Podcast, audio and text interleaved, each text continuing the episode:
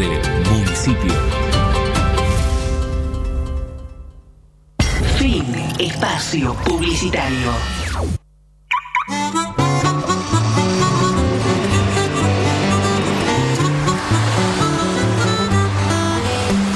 De regreso al norte, Te recibimos con música y palabras. noticias. Radio en vivo. En Symphony. 91.3. La radio que marca el norte.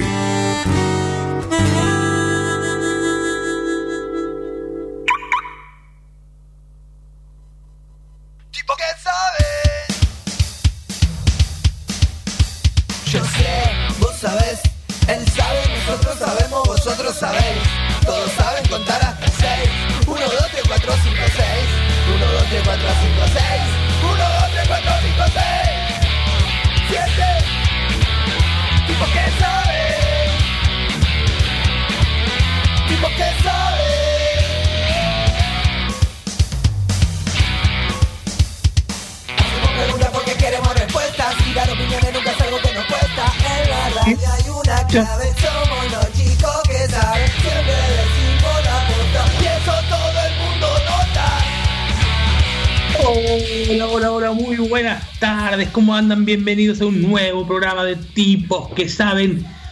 Ya van hay varios programas aquí en la cuarentena, 17, 116 en total. Y aquí a mi lado está el señor Bruno Ezequiel Hipler. ¡Hola! ¿Cómo anda, loco? Bien, ¿Todo bien? ¿Y por qué gritas? no sé. Ah, muy bien, te agarró así, te pintó así. Sí, ¿Todo bien? ¿Estás de vacaciones de invierno? sí. ¿Cambia? Y sí, porque a veces decís, uy, quisiera hacer mínimo una tarea. Pero ¿Qué? ya que no tengo, yo ya que no tengo, es como que digo, no, ¿qué hago? Tengo la tele, si no hay nadie conectado en la play es como... Bueno, pero relajado. Terminaste por suerte tus, tus tareas, no te quedaron pendientes. Che, hoy tenemos un montón de notas, tenemos sorpresas de todo. Feliz Día del Amigo, todos nuestros amigos, ¿no? Sí. Muy bien, 20 de julio, Día del Amigo raro. No se junten así, sin decir nada y se juntan todos. Y hablando de amigos, ¿quién está del otro lado, Bruno? Maxi, Hola, Maxi, ¿cómo estás? ¿Cómo va? ¿Todo bien? ¿Todo bien vos? Todo tranquilo, acá desde Sanfer City. ¿Cómo anda todo por ahí? Tranquilo, como si estuviésemos en cuarentena. ¿Sí? Casi como la cuarentena. y Casi wow, como en cuarentena. creo que no estamos en cuarentena. Sí, te es un chiste. ¿Y cómo anduvo su fin de semana? Tranquilo, cocinando, haciendo cosillas varias. Tranquilo. ¿Cómo anduvieron esas donas espectaculares? Vamos a decir que no llegaban algunas donas por un método mágico. Muy bien, Maxi, ¿eh? ¿Sí? ¿Qué les parecieron? Y que diga acá el especialista. Eh, Estoy esperando su devolución. ¿Qué? Hab- Habla en castellano. Hermoso. Hermoso. Hermoso, bueno, me, me siento bien, entonces que Brunito las aprueba. Ay, ¿Quién es Brunito? Yo soy Brunio. Brunio, ahora tiene personaje Algo italiano. así, Maxi. algo así. de- Creamos un monstruo, Ay, Maxi. Allí. Eh, Bruno, eh, Bruno, ¿cómo me va, bambini? Sí, voy a responder cómo sale esa comida. Yo debo decirle que ayer hice Vareniques y me acobardó ir, ir- irme lejos. Llevarle. Otro día prometo llevarle Vareniques. Y sí, yo, yo les hice llegar donas, espero que me hagan llegar los areniques. A ver. Prometo Una por una. hacerlos de vuelta, salieron bastante bien. Eh, che, aparte vamos a agradecer, primero, nos, nos olvidamos, vamos a ser sinceros, de hacer la- las fotos, la- el duelo de outfit, como decía Bruno, ¿no? Sí, Nos olvidamos. Así que esta semana lo hacemos, Porque Esta somos semana lo hacemos. cabeza dura. ¿eh? ¿Le parece, Maxi? me parece perfecto.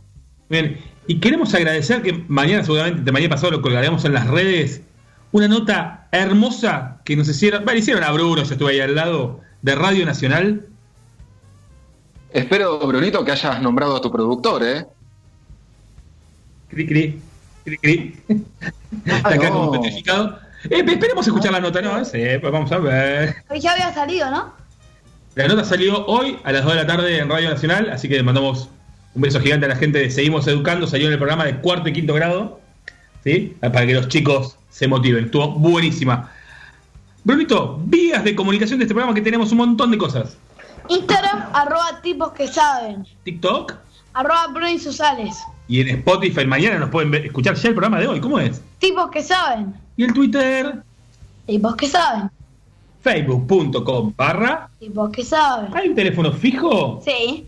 4732-1122. Brunito, ¿cómo es esto? El WhatsApp.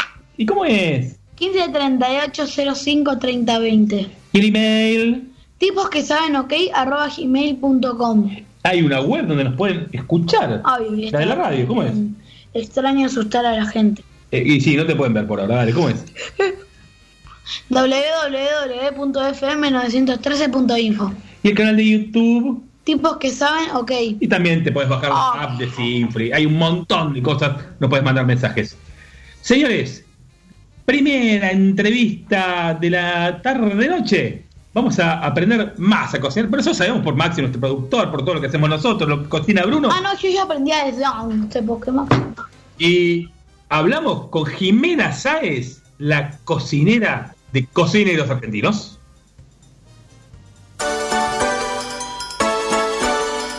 No te vamos a decir qué tenés que ser cuando seas grande, pero vamos a charlar con un montón de gente interesante para que lo vayas descubriendo vos solito.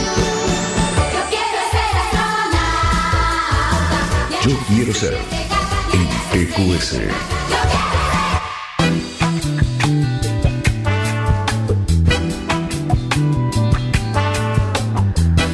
Arrancamos con la entrevista más rica de hoy. Sí. Y estamos hablando con Jimena Sáenz. ¿Cómo estás, Jimena? Bienvenida a Tipos que Saben. Muy bien, Uh, me gustan estos tipos que saben, ¿eh? Me gusta mucho. ¿Cómo andan, chicos? ¿Bien? Bien, en realidad debería ser Tipo que Sabe porque es por Bruno. Yo estoy de invitado. está muy bien, está muy bien. ¿Vos bien? ¿Cómo te estás tratando esta cuarentena? Y bien, ahí trabajando mucho, o sea, por suerte, trabajando mucho en un contexto difícil.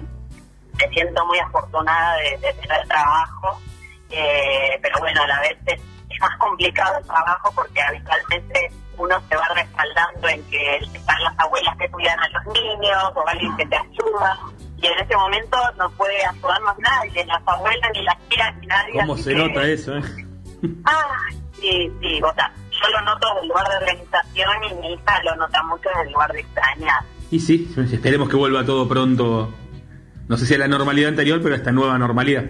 A una nueva normalidad. Así es. ¿Siempre quisiste dedicarte a la cocina? ¿Cómo eras de chiquita? Mm, Mira, de chiquita me gustaba mucho cocinar, pero viste que cuando uno es chico, no sé si te pasa a vos, que no estás pensando todo el tiempo qué vas a hacer de grande. Yo me gustaba cocinar y lo hacía, pero sin, sin pensar que me iba a dedicar a eso. Y a medida que fui creciendo, también me gustaban otras cosas, me gustaba el cine, me gustaba mucho la televisión. Y entonces cuando llegó el momento de decidir una carrera universitaria o decidir un camino después secundario, no me animé con la cocina. En ese momento dije, no sé si me animo con la cocina. Y me puse a estudiar otra carrera que se llama diseño de imagen sonido, que es como para hacer cine o televisión. Y me gustó mucho esa carrera, me enriqueció muchísimo. Pero mientras lo hacía, extrañaba cocinar. Entonces me puse a estudiar cocina otra vez, eh, como que empecé en realidad a estudiar cocina y me puse a cocinar nuevamente. ¿Y cuál crees que es tu sello como cocinera? ¿Qué te diferencia de, de otros chefs, otros cocineros? Uy, eso es difícil de decir porque la verdad que hay, hay un montón de cocineros eh, en este momento que son mediáticos y que me encanta lo que hacen, así que no sabría decir qué me diferencia, pero el feedback que más tengo, o sea, lo, lo que más te dicen, que a veces te, te ayuda más a entender lo que los otros ven lo que, lo que te dicen los demás, es que eh, explico con claridad. A la gente cuando les explico algo lo entienden. Entonces creo que eso debe ser una de las cosas que, que me diferencia de otros cocineros que tratan de bajar a la tierra los conceptos de gastronomía. ¿Te gusta más cocinar en cámara o en un restaurante? Qué lindo. Eh, mira, honestamente me gusta más, o sea, más allá de en cámara o no en cámara, disfruto mucho de cocinar sin la presión del restaurante, porque eh, un restaurante no es como cocinar tranquilo en nuestra casa o en la tele, que si bien hay ciertos nervios, estás haciendo una sola cosa. En el restaurante estás haciendo, no sé, depende de la cantidad de comensales que tengas, 100 platos a la vez. Algunas veces, y ese es un estrés gigantesco que no extraño para nada esa parte del, del estrés. La verdad que yo trabajaba en restaurante y a veces en el medio del despacho, que se le llama el momento en el que se cocinan todos los platos, eh, me quería ir a mi casa. Esto, esto no, nunca lo voy a poder terminar. Y así que eso no lo extraño. Disfruto mucho más de cocinar en otros ámbitos. ¿Cómo cambió tu vida cuando empezaste a ser conocida, cuando el boom de cocineros argentinos? Bueno, mi vida cambió porque, o sea, por suerte fue paulatino. A diferencia de otros programas de televisión que, están en canales con mucha más audiencia, eh, que los booms son como más, más violentos, o sea, es más rápido que por ahí a otra persona le puede resultar buenísimo y creo que a mí no me hubiera gustado tanto porque, porque es mucha exposición de golpe y yo no estaba preparada a los 25 años que empecé con el programa para tener tanta exposición. Así que eh, en ese sentido agradezco que Cocineros fue paulatina, la, la difusión que tuvo y cómo la gente nos fue conociendo, así que para mí siempre fue muy lindo y yo lo describo como que tengo amigos en todos lados. Yo siento que especialmente me pasa mucho viajando por el país, llego a cualquier provincia y sale al aeropuerto, me saludan, porque me conocen y me saludan de una manera muy amena, muy cálida, no como por ahí saludan a un famoso al que le tienen miedo porque lo ven en muchos lugares de la tele, sino que a mí me tienen en el comedor o en la cocina y sienten que soy una familiar o una amiga.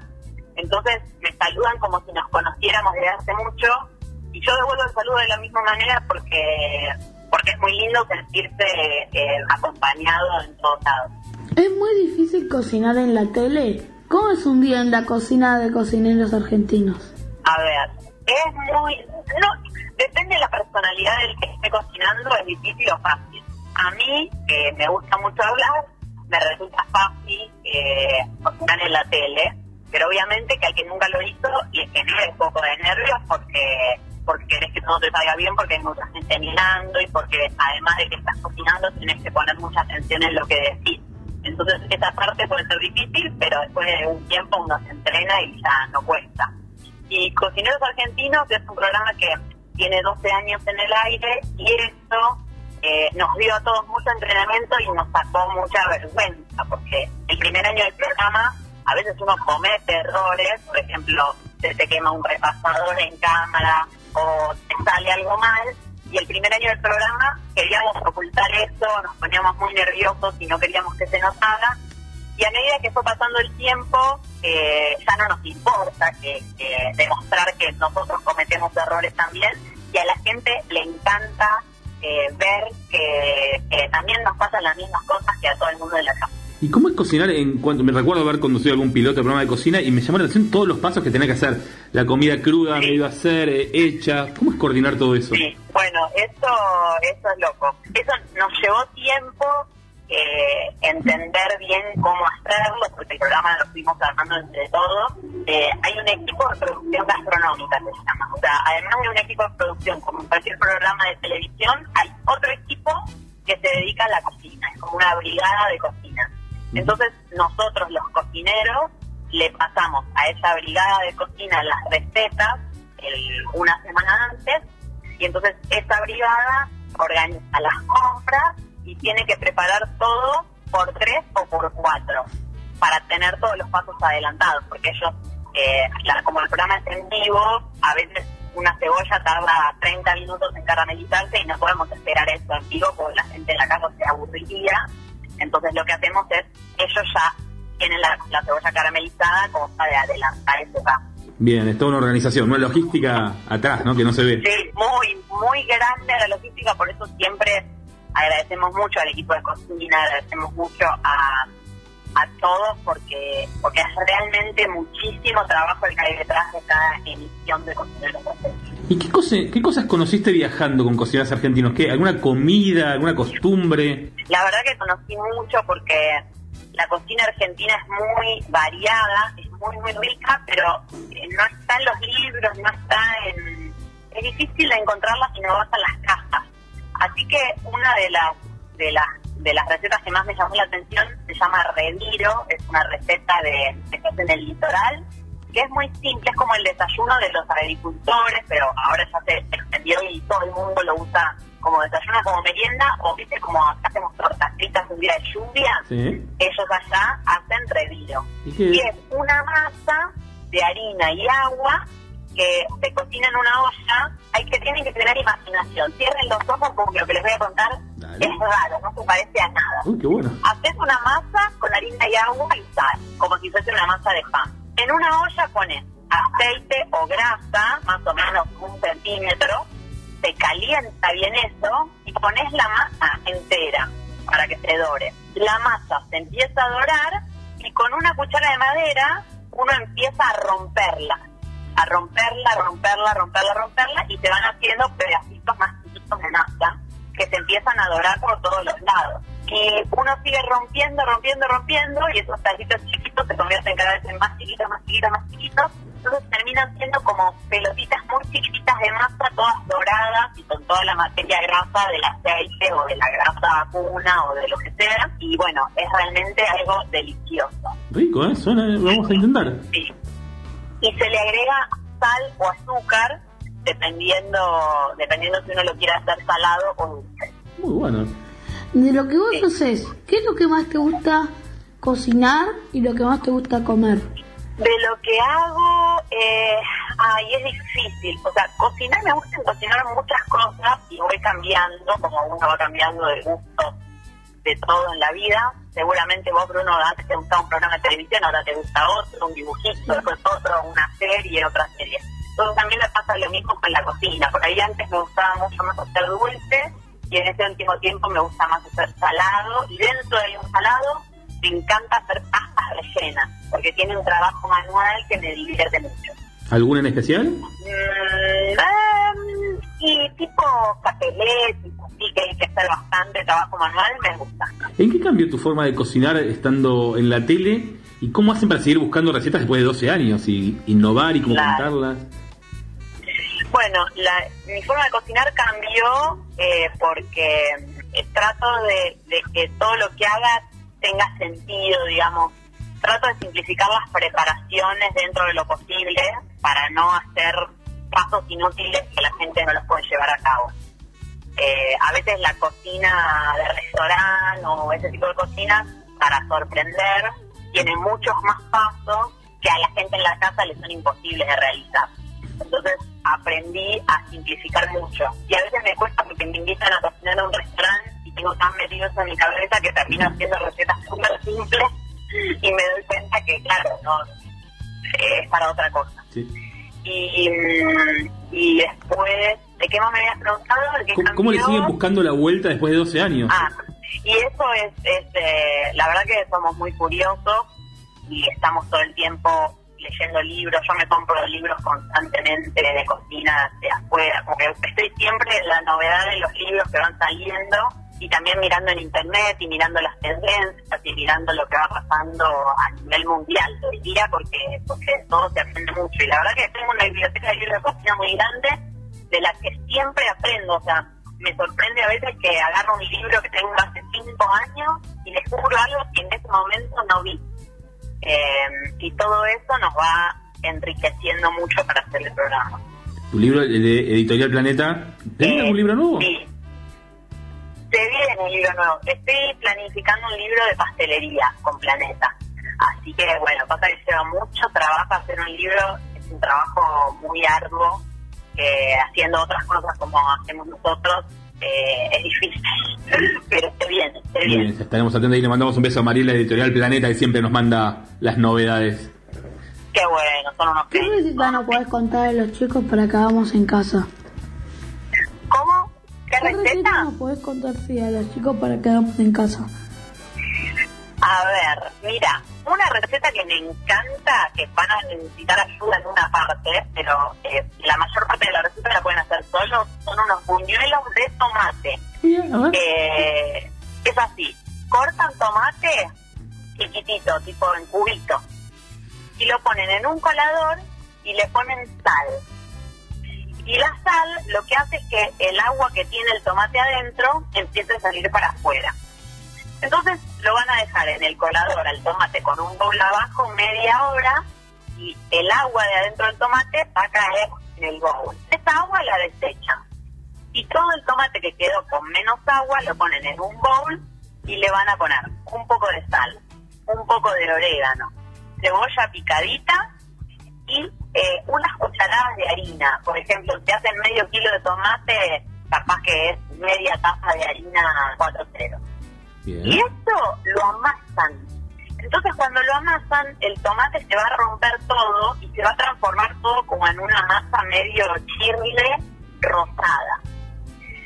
Y con una cuchara, ahí es la parte que necesitan un adulto, van a poner una olla con aceite a calentar para freírlo y agarran una cuchara y con otra cuchara van deslizando los muñuelos de tomate. Se fríen cinco minutos o un poquito menos y son muy ricos. Uy, los vamos a probar, Bruni, ¿sí? Sí. ¿Qué le dirías a un chico que quiere ser cocinero? Ah, y a un chico que quiere ser cocinero le diría que disfrute mucho de comer, coma todas las cosas ricas que pueda, que hagan las tías, las abuelas, los amigos, los primos, que vaya a las casas de tus amigos y que pruebe todas las comidas que hagan, que se anime a probar sabores y texturas distintas. Cuando uno es cocinero tiene que animarse a probar muchos sabores, así que eh, le diría que aproveche su niñez y su adolescencia y todo para probar la mayor cantidad de sabores posible y también para cocinar. Pero tan importante como cocinar es importante comer. Muy bien, ¿quedó claro, Bruni? Sí.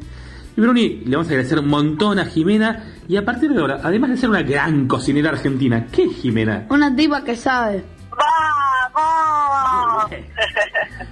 Ya tenés el título. Muchas gracias. Muchas gracias. chicos. Muchísimas gracias por estar con nosotros. ¿Les puedo decir algo Por antes de que favor. termine? Sí. Es la entrevista más original que me hicieron. Ah, muchas gracias, ¿en serio? Las, las preguntas, porque uno siempre cuando le hacen entrevistas les preguntan cosas bastante parecidas. Y ustedes me hicieron preguntas que no me había hecho nadie, así que les agradezco un montón. y Mira, todavía no está recibida porque para recibirse tenemos, si podemos ir a la cocina y se recibe ahí. Ah, mira. Ahí está, ahí está, está muy bien eso. ¿Lo hacemos entonces, Jimena? Cuando se pueda, vamos a cocinar argentino. Obvio que sí. Dale. Obvio que sí. Cuando, cuando termine la pandemia, encantado. Genial. Muchísimas, muchísimas gracias. Gracias a ustedes, chicos. Un beso muy grande. Un beso. Chau, chau. Chau, chau. Ya. Esto es Tipos que Saben. Conducen Bruno Hipler.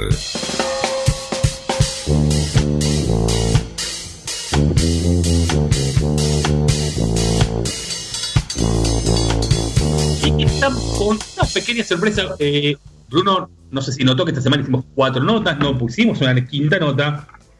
Y eh, la semana pasada hicimos lo mismo, por, ahí fue por eso. Pero esta semana vamos a tener un tema musical menos, porque vamos a escuchar otra cosa ahora. ¿Estás dispuesta a escuchar? Sí. Fue más fuerte. Sí. Nico, ponele play al vi- a la videocasetera, por favor. Hola Bruno, soy Bauticudo y quería saludarte por el Día del Amigo.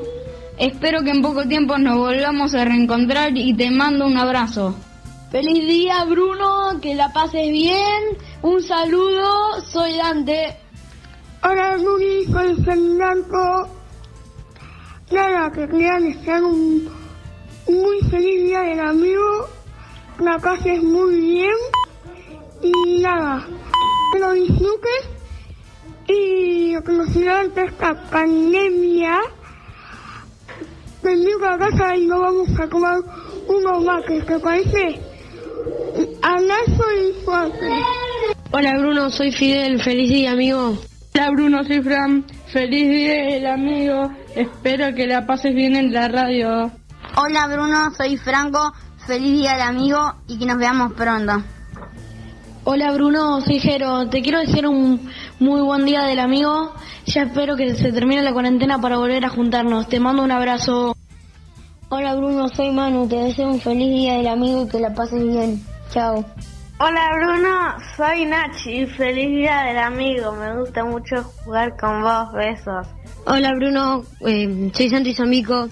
Bueno, quería desearte eh, muy buen día del amigo, que la pases muy lindo. Este, mm, te quiero, chau. Hola Bruno, soy Santi Carrera. Feliz día del amigo, que la pases lindo. Hola Bruno, soy Santino. Espero que la estés pasando bien. Feliz día del amigo. Hola Bruno, soy Simón.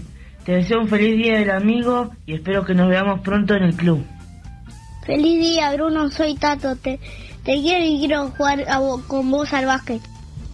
Hola Bruno, eh, soy Vicen y te iba a decir que la pases bien el día del amigo, ya que nos podemos ver por en el club por la cuarentena.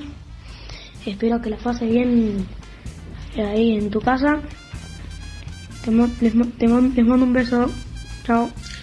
Hola Brunito, bueno, no sé si me reconocerás por mi voz, pero bueno, te lo digo, soy Jan, soy Jan, acá estoy.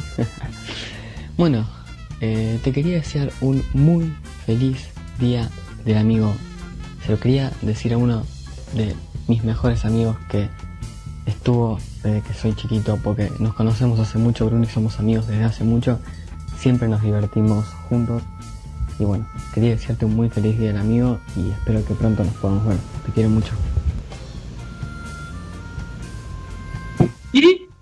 Eh, me gustaba. ¿Te gustaba? ¿Qué, qué tenés para decir? Todos tus amigos estuvieron. Sí. ¿Y? ¿Te lo imaginabas? sí. No. No, cuando dijo música, yo dije. ¿Qué? Música. ¿Cómo que cassette? No, bueno. Así que bueno, ¿qué le tenés para decir? La verdad que impagable máximo, o sea, lo que es la cara, después te vamos a mandar fotos de la cara de Bruno en este momento, una sonrisa por de favor. pareja. Así que agradecerle a tus amigos, a Maxi que lo editó, Gracias. a Nico. ¿Qué tenés para decirle a tus amigos? Un mensaje al día del amigo. Y que la pasen bien y que terminen bien el día y que los quiero mucho. Bueno, flaco, ¿te gustó? Sí. Bueno, ¿le parece que sigamos con más tipos que saben? Y le mandamos un beso gigante a todos nuestros amigos, ¿no? Sí. Dale, seguimos. Próxima entrevista. Preséntenlo a usted que le gusta. ¿Quién es? Dale. Gráfica Croquis, papelería comercial y empresarial. Impresiones offset y digital, bajadas láser, fotocopias, duplicaciones, vinilos de corte, sublimado de remeras y mucho más. Encontranos en Juan B. Justo 46, Becar, a metros de Avenida Centenario. Envíanos un mensaje al WhatsApp 15 56 66 4956 o por mail a graficacroquis.fibertel.com.ar.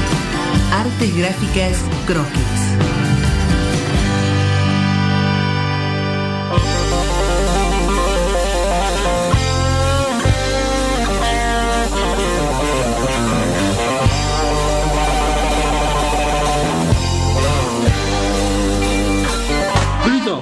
Nueva entrevista en tipos que saben. Estamos hablando con alguien que vos estás muy emocionado. Preséntalo vos, ¿quién es? Fermín, vos. Hola Fermín, ¿cómo andas querido? Todo bien, ustedes, sale Bruno, todo tranquilo. Todo bien, acá andamos, en cuarentenados como todos. ¿Usted? Sí, igual que, igual que yo, estamos en la misma. ¿Sí? ¿Y, y cómo es tu casa en cuarentena? ¿Son cinco, me contabas? Sí, mi casa en cuarentena es un quilombo en este momento, porque estamos los cinco, la verdad que nos llevamos bárbaros, pero es mucho mucho descontrol. Justo le contaba, hablando un ratito antes de la nota, esto de que estoy por editar ahora, a esta hora que son las... Ajá, diez y media casi, porque me concentro más a la noche, ya mis viejos se van a dormir, mi hermano se pone con la compu y mi hermana también se duerme temprano y nos quedamos como más más relajados. Yo me distraigo muy fácil, ¿viste? Entonces como que a esta hora me concentro un poco más. Bien. Bruni, su primera pregunta, ¿cuál es? Contale a los viejitos como mi papá qué es TikTok y qué significa ser un influencer. TikTok es eh, una red social que surgió hace relativamente poco con la unión de Musical.ly, eh, que está muy buena, la verdad, porque vino un poco a cambiar las reglas del juego, yo siempre digo. Eh, veníamos acostumbrados a Instagram, a YouTube, y apareció TikTok cuando pensamos que no iba, que no iba a aparecer más nada nuevo. Y, mm, y ahí muchos jóvenes encontramos como el espacio para seguir creando contenido y yo creo que también cambió mucho la manera de hacer humor, cambió el lenguaje, que vos recién Bruno jodiendo decías los viejitos. Y la verdad es que yo me sentí un viejito la primera vez que lo sé porque no entendía nada, la primera impresión es no entender nada de TikTok, ya después a la semana vas entendiendo cómo consumir y al mes vas entendiendo cómo producir, entonces la verdad que está, está muy, muy copada. Digo, nosotros así viejitos con Bruno tenemos nuestro canal de TikTok. Eh, me y- está diciendo viejo mí, ¿no? Yo Sí, vos sos más viejo. Es el único caso con el, con el hijo más viejo que el padre. No, yo soy jovenazo. Sí, yo, yo me siento viejo también en TikTok, pero bueno, ahí le, le trato de meter y poner onda. Sí, ¿Cómo arrancaste con los videos y en qué momento te diste cuenta que podías dedicarte 100% a redes? Yo en, en realidad empecé en 2013 cuando tenía 15 años con una radio online que salía desde la casa de mi abuela porque me gustaba mucho la tele a mí en realidad y dije qué puedo hacer para, para ir llamando la atención, para practicar, para ir metiéndome y siendo chico no, no es que puedes conseguir trabajo en tele. Así que hice la radio online desde la casa de mi abuela y nos escuchaban 200 personas del barrio, acá y Tusaico. Y mm, un día subimos un video a YouTube para promocionar la radio y llegó a las 100.000 visitas, que era una parodia de... Bruno por ahí no se acuerda, pero vos sí, Ale, de ponete el cinturón, me pongo el cinturón. Y bueno, llegó a las 100.000, entonces 200 contra 100.000 dijimos, es por acá. Y ahí empezamos a subir videos a YouTube, no, no nos fue tan bien, hablo en plural porque mis amigos de la radio se coparon y siguieron con eso. Y después pasamos a Instagram, en donde ahí sí la, la pegamos y hoy por hoy me encanta. Eh, después, bueno, con la aparición de TikTok también en TikTok. La verdad que a mí me encanta generar contenido digital, pero empezó todo por la idea de llegar a, a la tele. Contanos cómo fue cuando ibas a lo de Tinelli con un megáfono. Bueno, y en el afán de llegar a la tele, yo siempre fui muy fanático de Videomatch, de Showmatch, de todo lo... Era el programa número uno de Argentina, entonces había una admiración muy grande y siempre busqué como apuntar ahí. Y en enero de 2019, Sofi Morandi sube una historia diciendo que va a tener un nuevo programa con Julián Serrano en Canal 9 y que estaban buscando personas que hagan videos. Y yo como soy locutor también, como me gusta la tele, estudié locución. Y cuando me recibí en 2018, eh, ya el veranito de 2019 aparece esta oportunidad, le mando un mail, le muestro mis videos y también al tener el humor de Videomatch, los productores lo vieron, les copó y me llamaron por una reunión, quedé y ahí fue como mi primer acercamiento a Showmatch, porque el programa de Sofi Morandi y Julián lo producía La Fría, que es la productora de Marcelo Tinelli, y cuando Sofi y Juli bailaron, porque tenían que defender el título en 2019, fuimos a alentar con los chicos y yo llevé un megáfono para hacer hinchada. Pero bueno, ahí me habían dicho, che, mirá que no sé si da un megáfono en... Es como un poco fuerte. Porque estamos laburando, ¿viste? Uno piensa que joda, pero está todo pensado, está todo con micrófono. ¿Viste? Un megáfono así de la nada, cuidado, ¿viste? No, no lo usa. Así que bueno, dejé ahí al costado. Pero después nos decían, che, dale, hagan quilombo, ¿viste? Hagan hinchada. Si no se quedan a mitad de camino. Nosotros gritábamos, gritábamos y no pasaba nada. Hasta que me cansé, agarré el megáfono y dije, dale, che. Y Tinelli se da vuelta, yo dije, chao, me rajan. La cara de los productores se cambió toda, pero después eh, se recopó Marcelo, agarró el megáfono y, y jugamos ahí un montón que para mí fue jugar al fútbol con Messi. Che, ¿y cómo es trabajar con tus amigos y tus hermanos?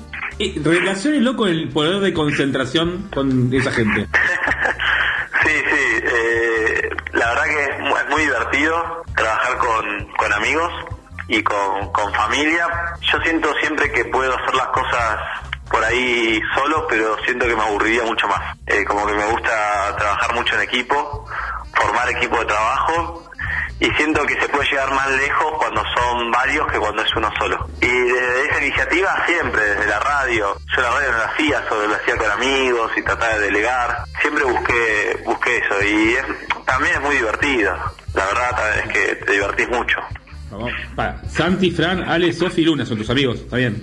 Sí, es sí, sí, sí, y por otro lado están mis hermanos que son Fausti Y Martina. y Martu. Muy bien.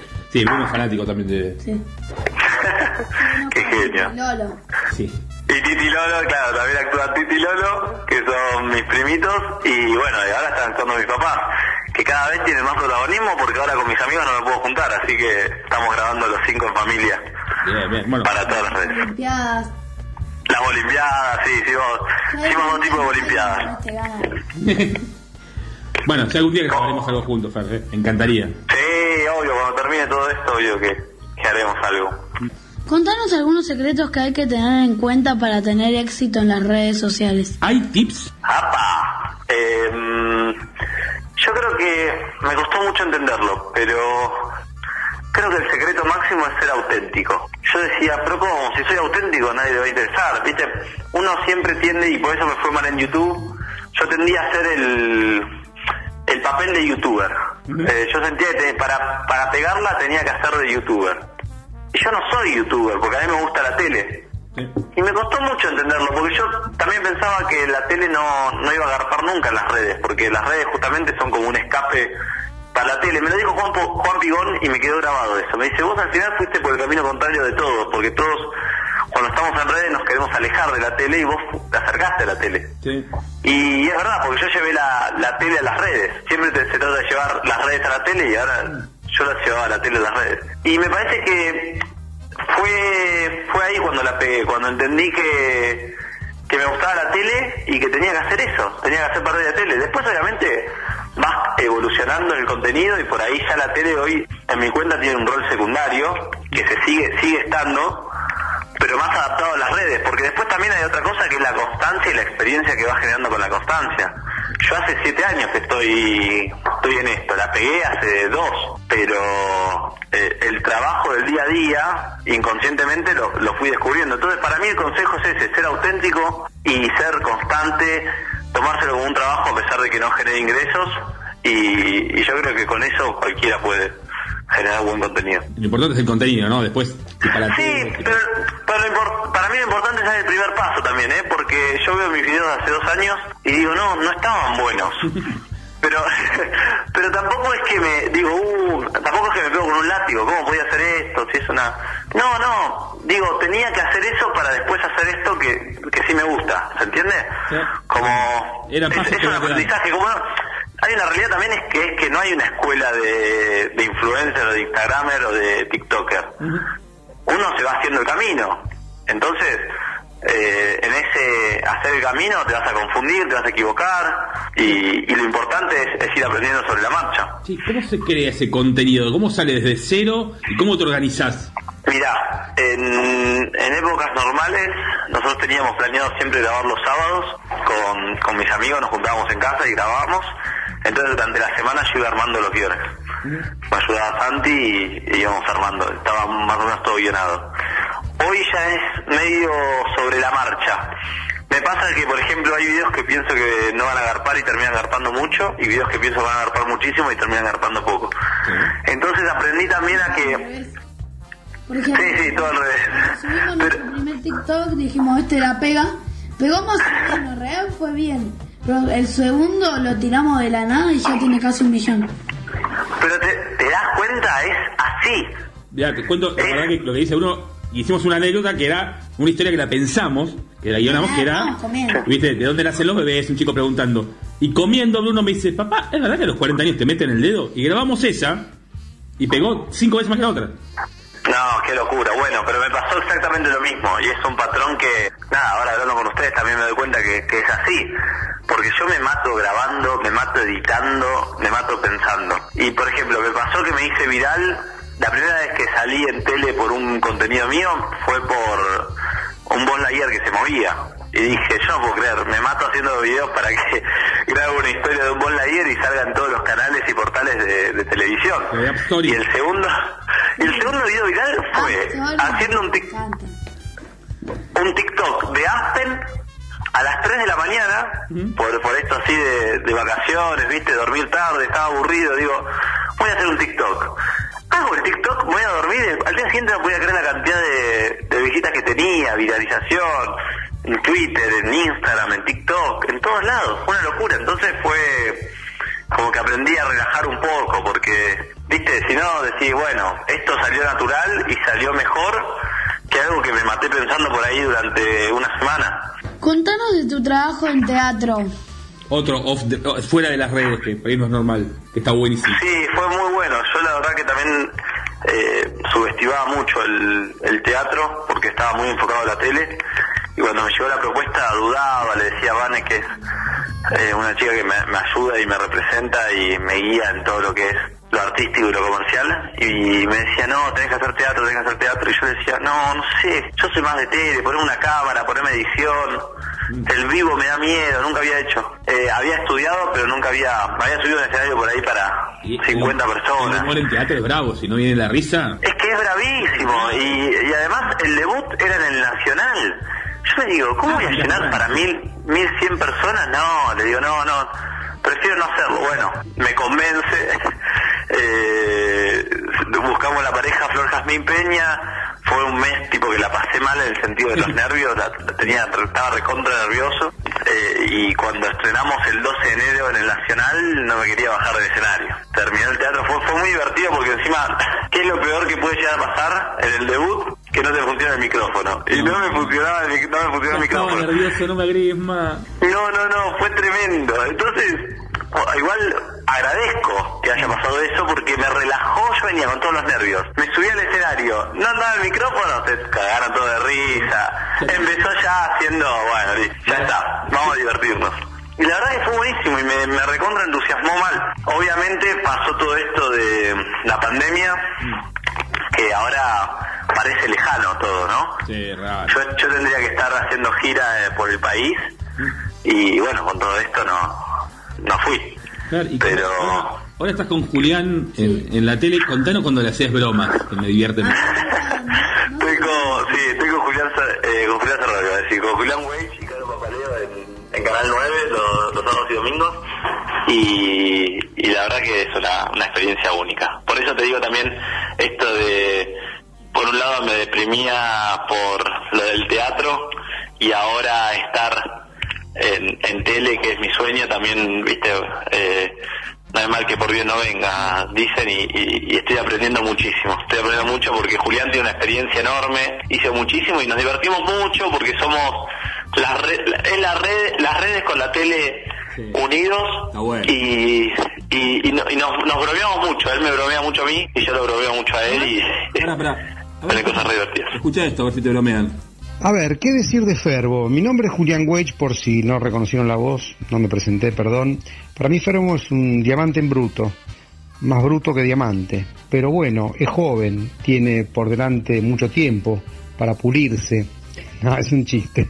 La verdad que a Ferbo lo conocí hace muy poquito en Canal 9. Eh, me pone muy contento por dos cosas. Primero porque es una buena persona eh, y además porque tiene muchas ganas. Y eso está buenísimo. Que los chicos jóvenes tengan ganas de algo es lo mejor que, que les puede pasar y a los adultos también, que los chicos se empujen con, con ganas. Así que lo quiero mucho y aprovecho para mandarle un beso. Y un capo. Ah, qué fenómeno, qué bueno. Estuvo con nosotros la semana pasada y todo el día. Con ese arranque de diamante bruto es, es así. Después te paso el audio, ¿eh? Otra broma que hizo a Julián, a Julián, pero una de mis favoritas es la de las cartas, que le saca las cartas y en un momento dice, mis preguntas. Sí, sacó las preguntas, sí, se la vi. Ah, sí, bueno, por eso como yo siempre estoy en el, en el back y no, no es que aparezco todo el tiempo al aire, tengo tiempo para hacer TikTok y eso, y todo el tiempo estoy, estoy jodiéndolo y buscándole.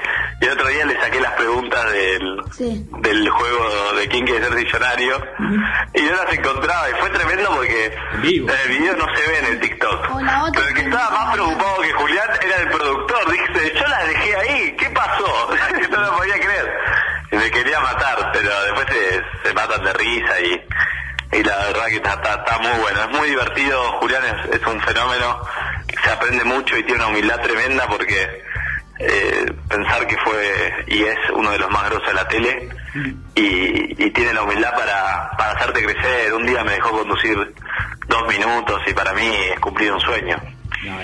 Mira, te cuento, nosotros la semana pasada lo entrevistamos y nada, me quedo charlando media hora después con Julián de consejos para Bruno. Y hasta hay una idea de Bruno en Rock and Pop. Después vamos a charlarla.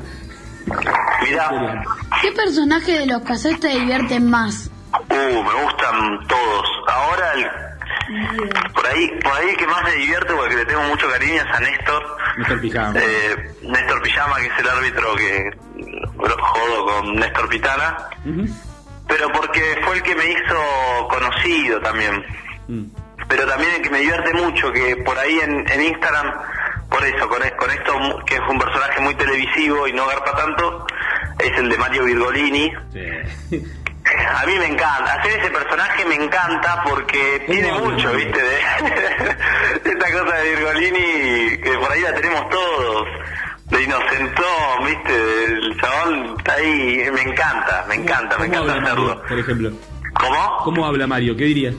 No, dice todo así, dice, pero no, che, que no diga- me, me dijo de ver unas pelis en la casa, yo la vi la peli, ni pedo, el claro, no entiende, que no, no es ver unas pelis, entonces, entonces es, es muy divertido, es muy divertido, y me han pasado cosas que después las, las termino recreando ahí en, en Mario, Sí. ¿viste?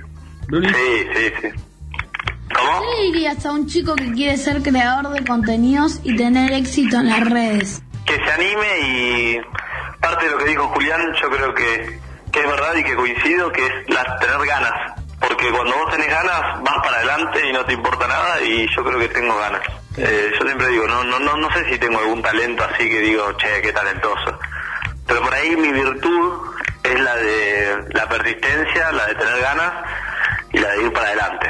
Y yo creo que ese es el mi mayor consejo. Y también que se manden porque viste yo también lo veo con mi hermano que me decía no yo quiero streamear pero no tengo una compu y le digo streamea con el celular streamea.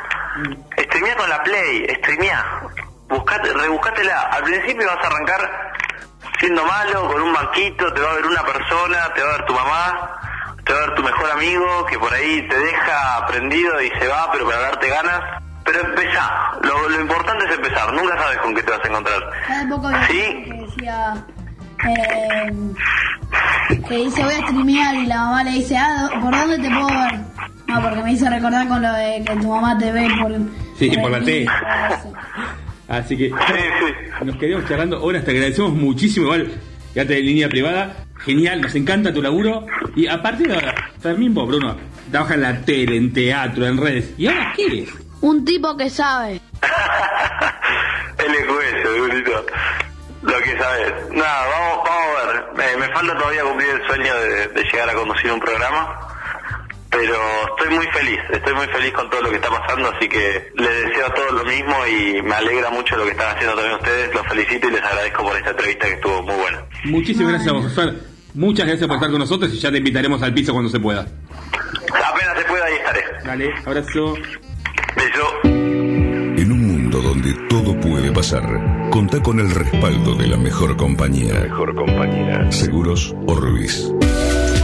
Asegura hoy lo que más querés consultando con tu productor de confianza o asesorate llamando al 0810-666-7247 www.orbisseguros.com.ar ¿Estás seguro? ¿Estás tranquilo? Libra, compañía de seguros, presenta el segmento Tu actitud Libra.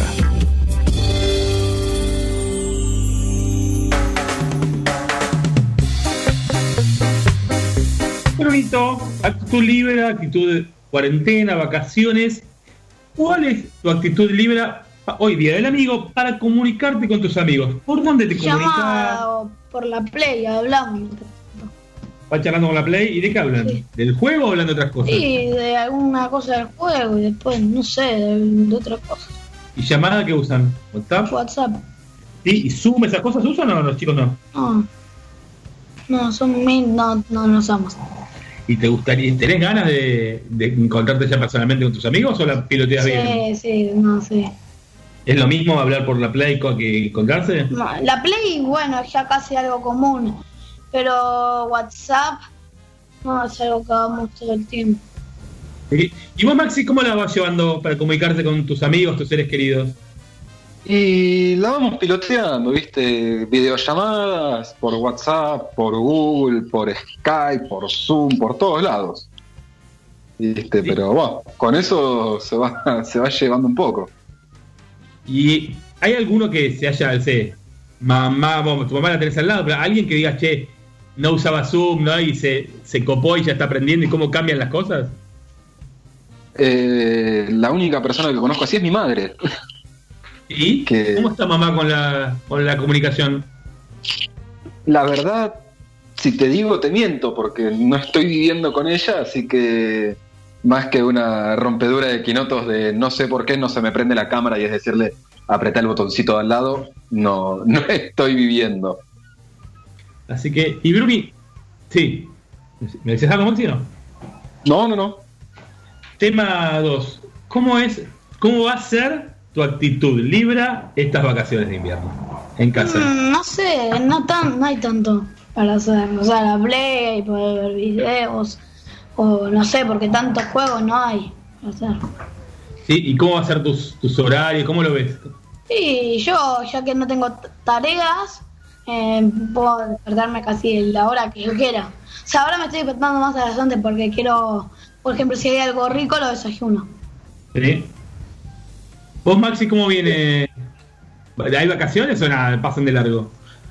Pasan de largo como todos los años, Ale. En tu ¿Sí? caso, vacaciones de invierno. En mi caso, más o menos, a ver, nosotros so- nos solemos tomar una semana cada uno de vacaciones para estar con los chicos, pero ahora como que entre que no tiene sentido, pero la necesitaríamos. Acá Ariel me está haciendo cara con diciendo, sí, por favor. A ver, la única parte es, no tenemos la rigidez de las clases virtuales. ¿No? Zuli? No.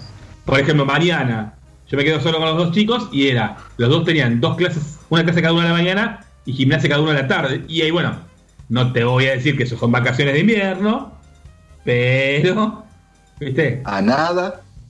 Hay una, una cosita ahí. Así que, che, venimos muy bien con nuestra grilla, con los entrevistados. Tenemos una segunda hora tremenda, Maxi. Sí, sí, sí, viene al galope. Sí, señor.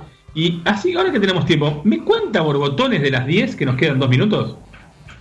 Uh, ¿usted está seguro que quiere saber de borbotones? Sí, porque escuché algo recién que de verdad me gustó muchísimo. Bueno, yo ya, ya se lo mandé por, por mail aquí a nuestro querido operador, que también le deseo un feliz del amigo. Eh, yo la semana pasada hice unos mashup. ¿Qué son los mashup? Mezclar eh, par de temas, ¿no? Eh, y el- me salieron bastante aceptables, pero el señor Mitton medio como que me dijo, está muy bueno, pero no lo hagas más que me estás torturando. Y en un principio lo iba a respetar. Y me salió el irrespetuoso adentro y mandé otro mashup. Ah, mire. ¿Y qué, qué, qué mezcló? Ah, eh, hice una, una versión folclórica de Dancing Queen de ABBA. Bien, me gusta mucho, ¿eh? Sí, sí. eh, es polémica, pero me parece que va bien. Muy bien. Así que tuvo mucha actitud. Un montón de actitud. Igualmente, bro. Siempre con actitud, las vacaciones, la comunicación con los amigos, la cuarentena. Pero, ¿cuál es la actitud más importante de todas, Bruni? La actitud libra. Dale. Asegura tu actitud. Contactate al 0800-888-5427 o a través de nuestra web libraseguros.com.ar.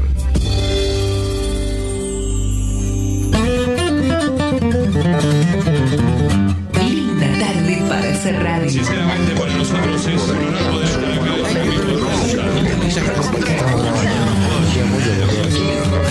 Linda tarde para hacer radio. Acompáñanos.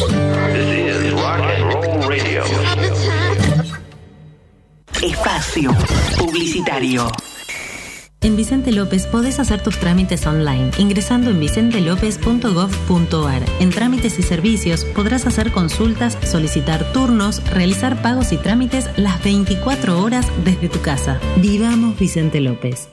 En Tigre también trabajamos entre todos contra el virus. Incorporamos en la app Alerta Tigre Global una nueva función que permite a los vecinos informar síntomas de COVID-19 y recibir asistencia de manera inmediata. Realizamos operativos de control de aislamiento, desinfección vehicular y control de fiebre en todos los accesos al municipio. Verificamos el cumplimiento de los precios máximos en los comercios locales y sus normas de sanidad para garantizar la salud de nuestros vecinos.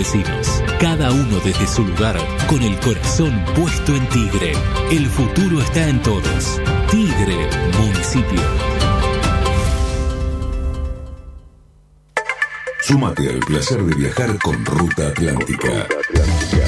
Compra tu pasaje online en www.rutaatlántica.com.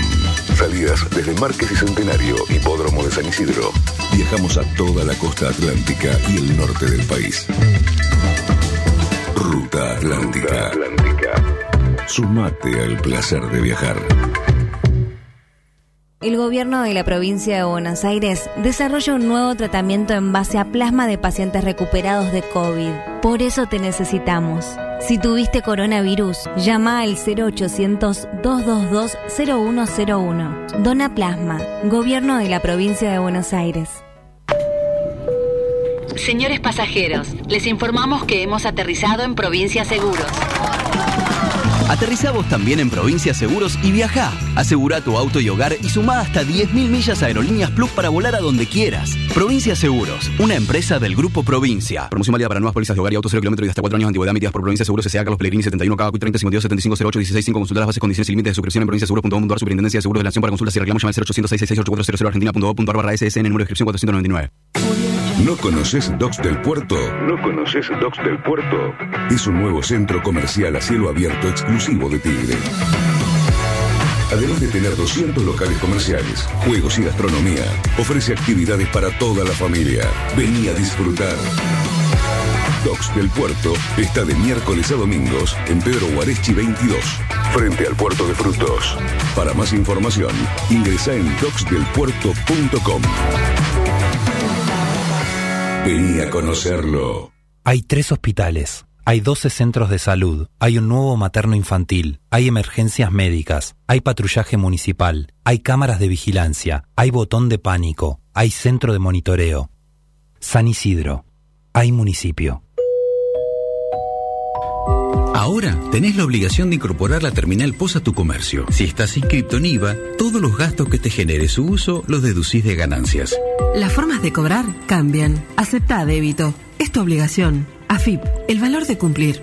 Únicos consultorios de medicina del estrés en zona norte. El estrés es la pandemia del siglo XXI. Los síntomas más frecuentes son ansiedad, ataques de pánico, angustia, depresión, insomnio, adicciones, obesidad, dolores crónicos reumáticos, artritis, artrosis y fibromialgia.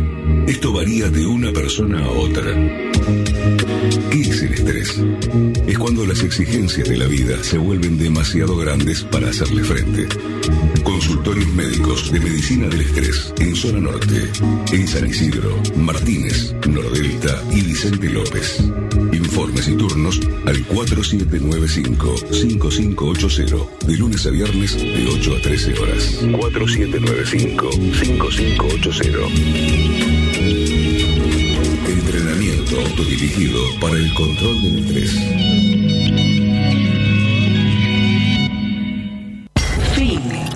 Espacio publicitario. Compartimos. Facebook. Conectamos. Difundimos. SoundCloud. Internet. Redes sociales. Para el mundo. 91.3. Sinfony.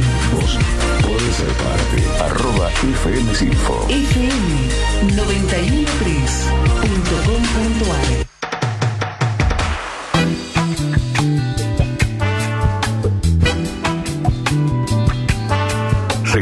más.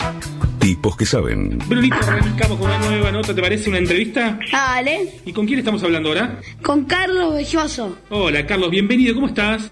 ¿Qué tal, Alejandro, Bruno? ¿Todo bien? ¿Todo bien vos? Bien, bien, ahí este, en plena cuarentena, eh, haciendo, digamos, este, algunas cosas. Mi, mi, mi trabajo va a tardar para volver porque el teatro y el cine va, va a tardar un poquito en, en volver porque, muy bueno, este, junta mucha gente y, es- y es una de las últimas cosas que se va que se va a abrir, no en esta en esta flexibilización de la cuarentena, pero pero bueno, eh, tratando de, de esperar en casa y es importante que uno se quede en casa porque, bueno, es, eh, es, es importante porque hay un virus eh, muy contagioso que anda dando vueltas que hay que cuidarse, ¿no? ¿Y cómo te pega en lo personal, aparte? No, bien, bien, qué sé yo, este, bien porque no, no puedo no puedo quejarme, yo puedo, puedo estar en una casa amplia, puedo estar, eh, digamos, eh, eh, enfrentando la situación con algunos ahorros, no muchos, pero algunos ahorros, entonces eh, eso, no tengo empleados a mi cargo, no tengo este gastos muy este, ostentosos, siempre fui eh, austero, así que en ese sentido no me puedo quejar, pero digamos, Sin mirarse el la ombligo. situación... ¿Cómo? Sin mirarse el ombligo, digamos. Sabemos que alrededor también pasan cosas, gente No, bueno. complicados. Claro, claro, alrededor está, está complicado, hay gente que no puede contar con una con una casa, mm, sino que está hacinado con, con su familia, porque bueno, son es- es- es- es- es- son familias eh, precarizadas que están en, en una situación eh, que hay que contener y bueno, por suerte el gobierno se, se ocupa de la gente que, que menos tiene, este, también se ocupa de algunas cosas, entonces hay que hay que ayudar a, a- a- a que nos ayuden en un punto, pero la situación no está muy muy linda que digamos. Igual hay que hay que tomarlo con, con ganas, ¿no? Hay que hay, hay que hay que afrontar esta situación a, a mal tiempo buena cara, ¿no? Está- hay un refrán que, que, hay que hay que ponerlo en práctica. ¿Siempre quisiste dedicarte a la actuación? ¿Qué querías hacer cuando eras chico? Mira, eh, cuando era chico que, eh, siempre eh, a mí me gustó me gustaba mucho la actuación. Eh, en realidad me gustaba mucho el cine. Yo cuando era muy chico empecé a ir al cine muy de chico porque donde nací en, en, había un, cer- un cerca un cine y entonces iba iba todos los fines de semana a ver películas. Se daban en una forma que ahora no se dan. eh, que es eh, cine continuado, que era una película al lado de la otra. Es como si, si vos podés ver este, tres películas eh, eh, de, corrido, ¿no? Con unas pausas, comiéndote un pancho y una Coca-Cola, pero podías ver eh, varias, peli- varias películas del mediodía hasta las 8 de la noche. Y después estaba la función y la función tras noche, o sea que eh, el, el cine era como, como tener una televisión continua en, eh, en, otra época. Y yo cuando era chico, desde muy chico, desde 8 o 10 años, em- empecé a, ver eh, películas desde muy chico, eh, con, con, bueno, eh, películas argentinas, extranjeras, y, y siempre me, me gustó ver, ver, ver actores, ver, ver películas, entonces siempre tuve como predisposición a, a actuar, pero nunca, como mi familia no, no tenía contacto con, con el arte ni con la, actuación, eso poco a poco me fui dando cuenta cuando crecí, dónde podía llegar a estudiar y dónde podía llegar a... Pero eh, a el tu rumbo. pregunta... Claro, pero a tu pregunta específica, desde chico me, me, me gustaba, me gustaba la actuación. Y bueno, y, y a partir de ahí empecé como a... Cuando te entusiasma algo, viste que, que empezás como a investigar y empezás a verlo y empezás a, a continuamente pensar en eso. Cuando estás continuamente pensando en una cosa, es lo tuyo. Eh, es un poquito así, un poco... ese Ca- Carlos adolescente? Vos me hablaste de chico, ibas al cine, y el Carlos adolescente que soñaba.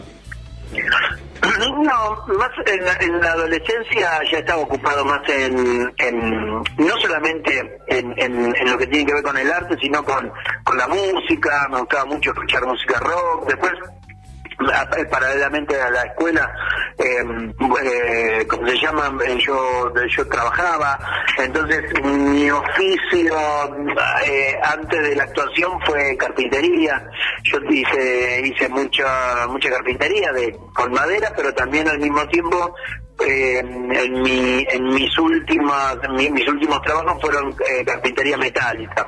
Fue eh, el aluminio yo trabajaba en el aluminio hacía puertas ventanas cerramientos mamparas para baños eh, eh, hacía hacía todo lo que te- tenía que ver con la carpintería pero con el aluminio. Donde es más o menos parecido pero bueno con el aluminio es más este es, es más este qué sé yo se puede se pueden hacer otras cosas no es más maleable es más maleable porque la carpintería también eh, tiene otro otro trabajo no Eh, y, y- y el aluminio si bien es otro tipo de carpintería más o menos eh, eh, tiene que ver no. ¿Cómo fue tu experiencia como ex, como ex combatiente? Bueno, eh, fue una, una situación eh, por un lado con mucha incertidumbre, dolorosa, porque, porque bueno, cuando se declaró la guerra yo estaba eh, haciendo el servicio militar en el sur, estaba eh, específicamente en Comandante Piedrabuena, Santa Cruz, pero cuando se declaró la guerra el 2 de abril de 1982, yo tuve que mm, este, movilizarme a, a Río Gallegos. Yo era eh, artillero, o sea que manejaba un cañón antiaéreo, y me dieron este, instrucciones, eh, me habían dado instrucciones previas, pero me habían dado una orden militar de, de, mm, custodiar y defender el aeropuerto de Río Gallegos. Vamos, perdón, vos decís instrucciones previas. No es una carrera, un chico. Digo, me imagino que habrá sido muy breve la instrucción previa, ¿o no? Sí, sí, sí, sí. Yo entré en febrero. Todo febrero y eh, febrero, marzo, eh, yo tuve instrucción de combate, que, que constaba en instrucción de infantería e instrucción de artillería. Una instrucción de artillería. Me imagino de 18 años que lo pones un mes, digo, no es que sabes usar un cañón, eso es experto, ¿no? Sí, eh, sí, sí, sí, sí, la instrucción, la instrucción militar es eh, muy, hay mucha disciplina y, estábamos, digamos, abocados a- a- a que, a que el soldado termine manejando un cañón. Yo no, en esa instrucción de dos meses, este, que se dividió eh, parte infantería, parte artillería, este fue muy estricta fue muy eh, donde donde había mucha disciplina digamos. Eh, lo, lo lo hacíamos en, un bivac en, en, en un cerro y, y bueno era mucha disciplina. Nos levantábamos a las 6 de la mañana y a, y a las 10 de la noche nos, nos acostábamos o sea todo el día este, en instrucción. Y la instrucción específicamente de artillería era eh, este, eh, manejar un cañón y al mismo tiempo ir al polígono de cañón que constaba con un globo aerostático eh, tratar de hacer puntería. O sea eh, después de después de esa instrucción eh, íbamos. Digamos que eh, si bien uno no eligió la carrera militar para, para ser artillero que tiene muchas más armas para saber, eh, la instrucción eh, militar te posibilitaba manejar un cañón y bueno, estar con una pieza, la pieza es el cañón con un pelotón de, de siete soldados. Eh, el pelotón de siete soldados tenían que manejar un cañón y bueno, lo hacíamos, ¿no? ¿Tuviste miedo mientras que defendías al país del continente? Mira, eh, con 18 años eh, uno está mitad con miedo y mitad como desprejuiciado, digamos, porque si bien eh, yo no era muy inconsciente de lo que pasaba, eh, con 18 años en, en plena, mm, digamos, mm, adolescencia, estás con un, eh, estás con ganas de divertirte, porque, mm, porque bueno, porque sos joven, porque hay vida, ¿no?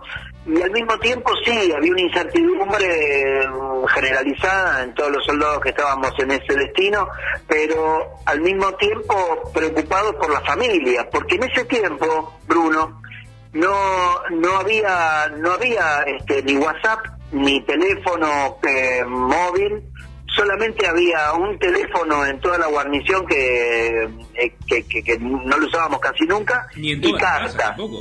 ¿Cómo? Ni en todas las casas había teléfono, de línea. Claro, no, obviamente. Y al mismo, y al mismo tiempo, la, la- la comunicación eh, más concreta eran las cartas, que vos escribías una carta y llegaban quizás unos 15, 20 días después de la que, que la escribiste. Entonces era una comunicación como muy eh, digamos limitada y, y con, mucho con mucha incertidumbre a ver qué pasaba con tu familia no preocupar tanto a tu familia si bien las noticias eran que estábamos en una guerra tratar de no no preocupar mucho a tu familia que seguramente este, estaba esperando noticias continuas eh, tuyas y, bueno y, tratar de, de- de aliviar ese, ese dolor no que es esperar noticias de un hijo que está en una guerra pero pero pero ah, contestando bien tu pregunta digamos eh, estábamos por un lado muy preocupados con mucho miedo y por otro lado éramos jóvenes que, que nos divertíamos también. Tocábamos la guitarra cantábamos y estábamos alegres de, de estar ser jóvenes y, y vivir no por un por un lado. ¿Cómo te sentís por haber puesto tu vida para ayudar al país? Mira, eh, yo actualmente estoy llevando eh, un- una causa que tiene que ver con el reconocimiento de los soldados y combatientes que estuvimos en el litoral marítimo. Si bien la guerra fue, el epicentro fueron las islas, eh, la guerra de Malvinas no fue solamente en las islas. Por ejemplo, eh, hundieron el general, el crucero General Belgrano, donde estaban fuera de zona de exclusión, en la zona de la Patago en la zona de la plataforma submarina, donde no era específicamente en las islas, mucho pasó en las islas del sur y mucho también pasó en el litoral marítimo. El litoral marítimo es esa línea que separa el continente de la plataforma submarina, del paralelo 42 hacia el sur. Todo ese litoral marítimo, cuando dieron los reconocimientos y las pensiones que nos merecíamos, desplazaron con un decreto, desplazaron todos esos soldados y todos los soldados que estuvimos ahí, es como que no estuvimos en una guerra. Entonces, mi causa tiene que ver con el, permanente reclamo del reconocimiento a esos soldados, donde yo me incluyo, porque en el litoral marítimo, de las 649 bajas que tuvo la guerra, 17 fueron en el continente. Y entonces la gente no sabe eso, entonces dice, no, la guerra se hizo en las islas y no se hizo en el continente. Pero una guerra tiene muchos frentes. Tiene un frente... epicentro que decís vos, ¿no? Digamos, sí, fue ahí el combate más duro, pero no fue lo único. Claro, claro. De hecho, la, la, la, mayor cantidad de bajas no se dio en el epicentro, no se dio en las islas. Se dio en el crucero General Belgrano, donde más de la mitad de los de las bajas fueron en el, en el General Belgrano, donde, donde fue en el mar. O sea, fue, fue lejos de las islas. Al mismo tiempo, 17 soldados fallecieron en el litoral marítimo de esos, de esos soldados de los 649 total. O sea, al desplazarnos, nosotros vimos que fue una gran injusticia, no solamente por la falta de reconocimiento y por, y por eh, las pensiones que, que, que, nunca cobramos, sino que eh, al mismo tiempo se jugaba el honor de haber estado en una guerra y que ahora nos dicen que no, ¿no? Y además el honor permanente a los 17 muertos en el continente, porque si dicen que no pasó la guerra en el continente y hubo 17 muertos, o sea, hay que rendirle honor, claro. Esos 17 eh, fallecidos de la guerra del continente están reconocidos y son héroes de Malvinas. Entonces, nosotros, nosotros que estábamos al lado, ni siquiera somos reconocidos. Entonces, nuestra causa para nosotros es una, una, injusticia que, bueno, que lo seguiremos reclamando al Estado, sobre todo, ¿no? Hay un proyecto de ley, hay un proyecto de ley que estamos impulsando en diputados que tiene que ver con volver a esa ley este, del teatro de operaciones. Por eso nuestra agrupación se llama Concertación TOAS, Teatro de Operaciones Atlántico Sur, TOAS. Le mandamos un beso, déjame a, mi amigo Rubén Peluso, ex combatiente que estuvo con nosotros hace un tiempito, y a mi amigo también el capitán Pedro Zombico, que su padre fue parte de, del crucero general del grano. claro, no, y aparte eh, cuando yo hablo de esta causa, siempre es un permanente homenaje a esas 649 eh, personas que dieron la vida por nosotros, ¿no? Y Carlos, después vuelve la democracia, eh, llega el trabajo, la, mucha creatividad, llegan los Messi, ¿cómo, ¿cómo es eso? Bueno, después obviamente se distiende todo y, y, empieza como a eh, empiezo como a ver qué hago de mi vida entonces empiezo como a, trabajar pero paralelamente siempre este, esta cuestión del arte y la y la actuación siempre me me entusiasmó, entonces entré a la Escuela Municipal de Arte Dramático, donde, donde después de egresar me conecto con mucha gente en un momento muy especial, en los fines de los 80, principios de los 90, y todo ese tiempo fue muy creativo, porque eh, dejábamos de, estar en dictadura y empieza eh, creativamente a funcionar otra especie de, de, de, de de de, y de formas de, de, creativas, ¿no? La actuación en teatro a mí me, ayudó mucho a, hacer muchos personajes, a hacer un dúo que llamó Los Messi, después este, hice, hice muchos trabajos y después eh, el entrar este, de lleno a hacer eh, teatros y obras de teatro, ¿no? Paralelamente también vino el- el- la televisión y el cine y después fue fue todo eh, muy despacio, este, mm, eh, formando parte de, de- de mi oficio y mi forma de vivir, porque a partir de ahí empecé a, a- trabajar y, y bueno, tuve mi familia donde yo empecé a- a trabajar eh, sistemáticamente en mi oficio para mm, que me, que me que, que era el sustento, ¿no? ¿Cuáles son los personajes que hiciste que recordás con más cariño? Bueno, uno, un actor siempre recuerda los, sus- todos sus personajes con mucho cariño porque mm, en realidad son eh, son como creaciones y son como como parte de uno, ¿no? Entonces a, a mí me, gus- me gustan todos los personajes que hago, ¿no? Eh, unos más que otros, obviamente. Pero se podría decir que más satisfacción me dio un personaje que se llamaba El Vasquito, donde aparece en la, en la televisión. ¿Cómo? Nada, un personaje adorable, creo que nos acordamos todos del Vasquito, fue...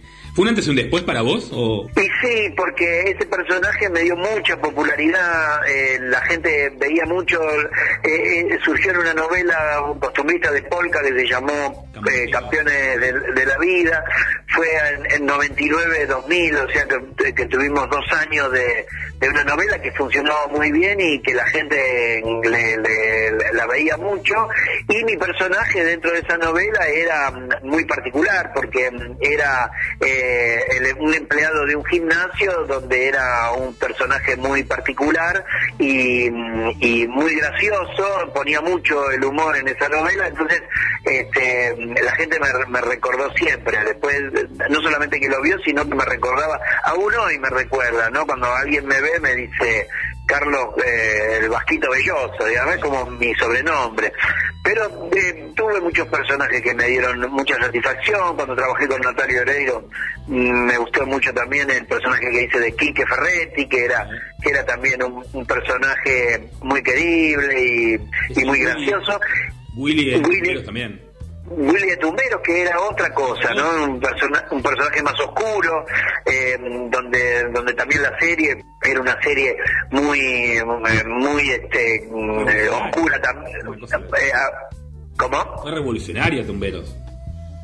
Sí, sí, sí, hablaba de las cárceles y bueno, y, y cómo, cómo se vivía en las cárceles y también fue un- un- una, una forma de hablar de las cárceles en, en, en tiempo que no se hablaba tanto y bueno, em, fue muy muy muy profunda en su en, en, digamos en su pretensión profunda porque hablaba sobre eso pero al mismo tiempo también una, una estética muy oscura donde donde bueno eh, la marginalidad era la protagonista no entonces mi personaje Willy Marmota era un personaje muy oscuro marginal y, y al mismo tiempo también tenía un humor muy muy particular no un humor negro este que, que bueno que era era de temer no Gran personaje. Y contanos de Murciélago, que es la primera película producida y filmada íntegramente ahora en confinamiento.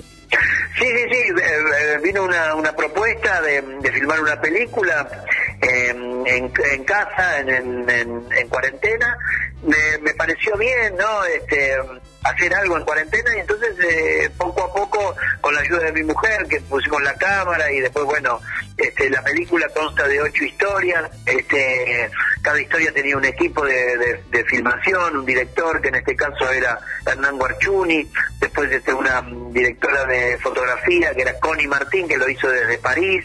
Eh, mi era- Era raro, era raro actuar en el Zoom y Claro, porque por un lado teníamos el Zoom, donde, mm, donde teníamos la reunión del equipo, pero al mismo tiempo lo usábamos como plano y contraplano, que es una forma de, de filmar, este, se llama así, plano y contraplano, que es una conversación de dos, y al mismo tiempo una cámara externa que ahí me ayudaba mi mujer, Ileana Casiu, que, que me que ponía la cámara en distintos lugares, y bueno, y ahí había, había que ver el encuadre, que se arreglaba con el director y con, con la directora de fotografía. le decimos a la Pero- gente que, que se puede ver en www.amnistía.org.ar barra autocine y que las entradas van de 2.000 a 4.000 pesos que son donadas íntegramente al Banco de Alimentos, ¿no? A través de Amnesty International.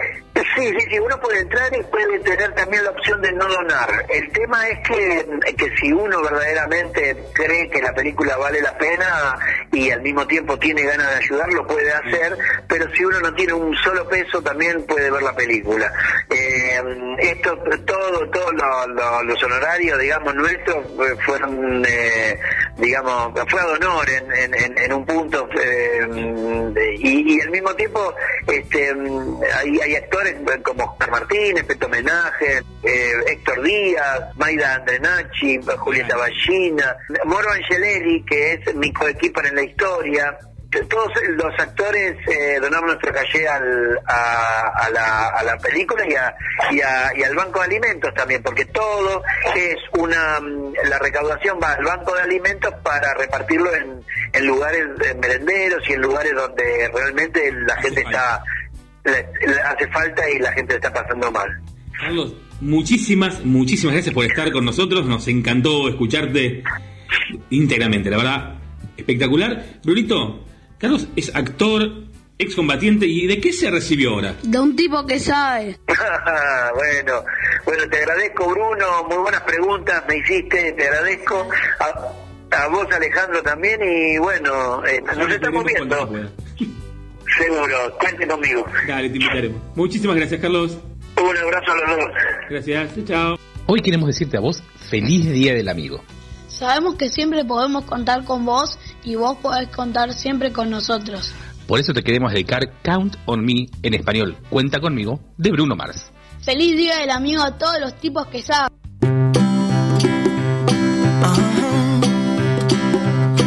If you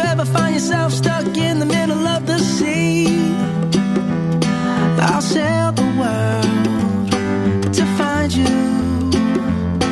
If you ever find yourself lost in the dark and you can't see, I'll be the light to guide you. Find out what we're made of when we are called to help our friends in need. You can count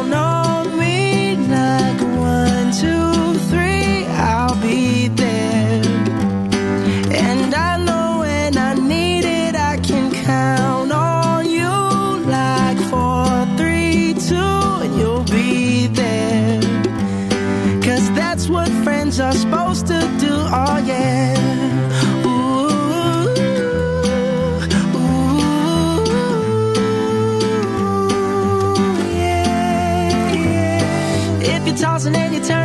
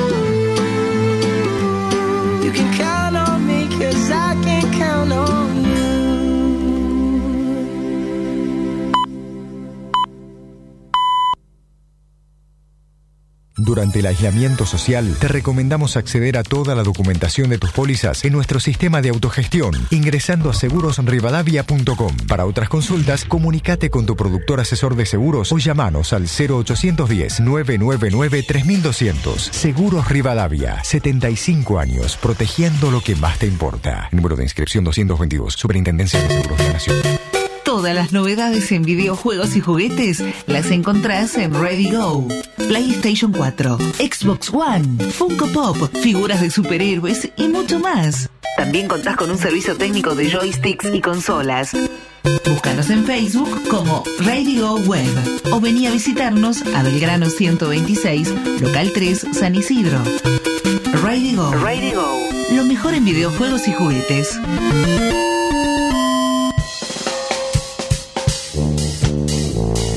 Arrancamos con nuestros clasificados solidarios de tipos que saben si tenés una empresita, un comercio o alguna actividad que quieras que promocionemos que necesitas reforzar ahora con la pandemia, contás con nosotros.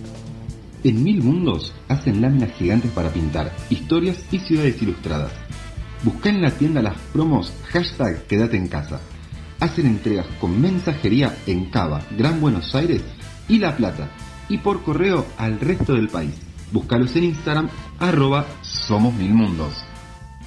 En Norway Sushi, Delivery de Sushi Fusión, están trabajando de 11 a 15 horas y de 19 a 23 horas, con todas las medidas de higiene en el delivery y en la elaboración.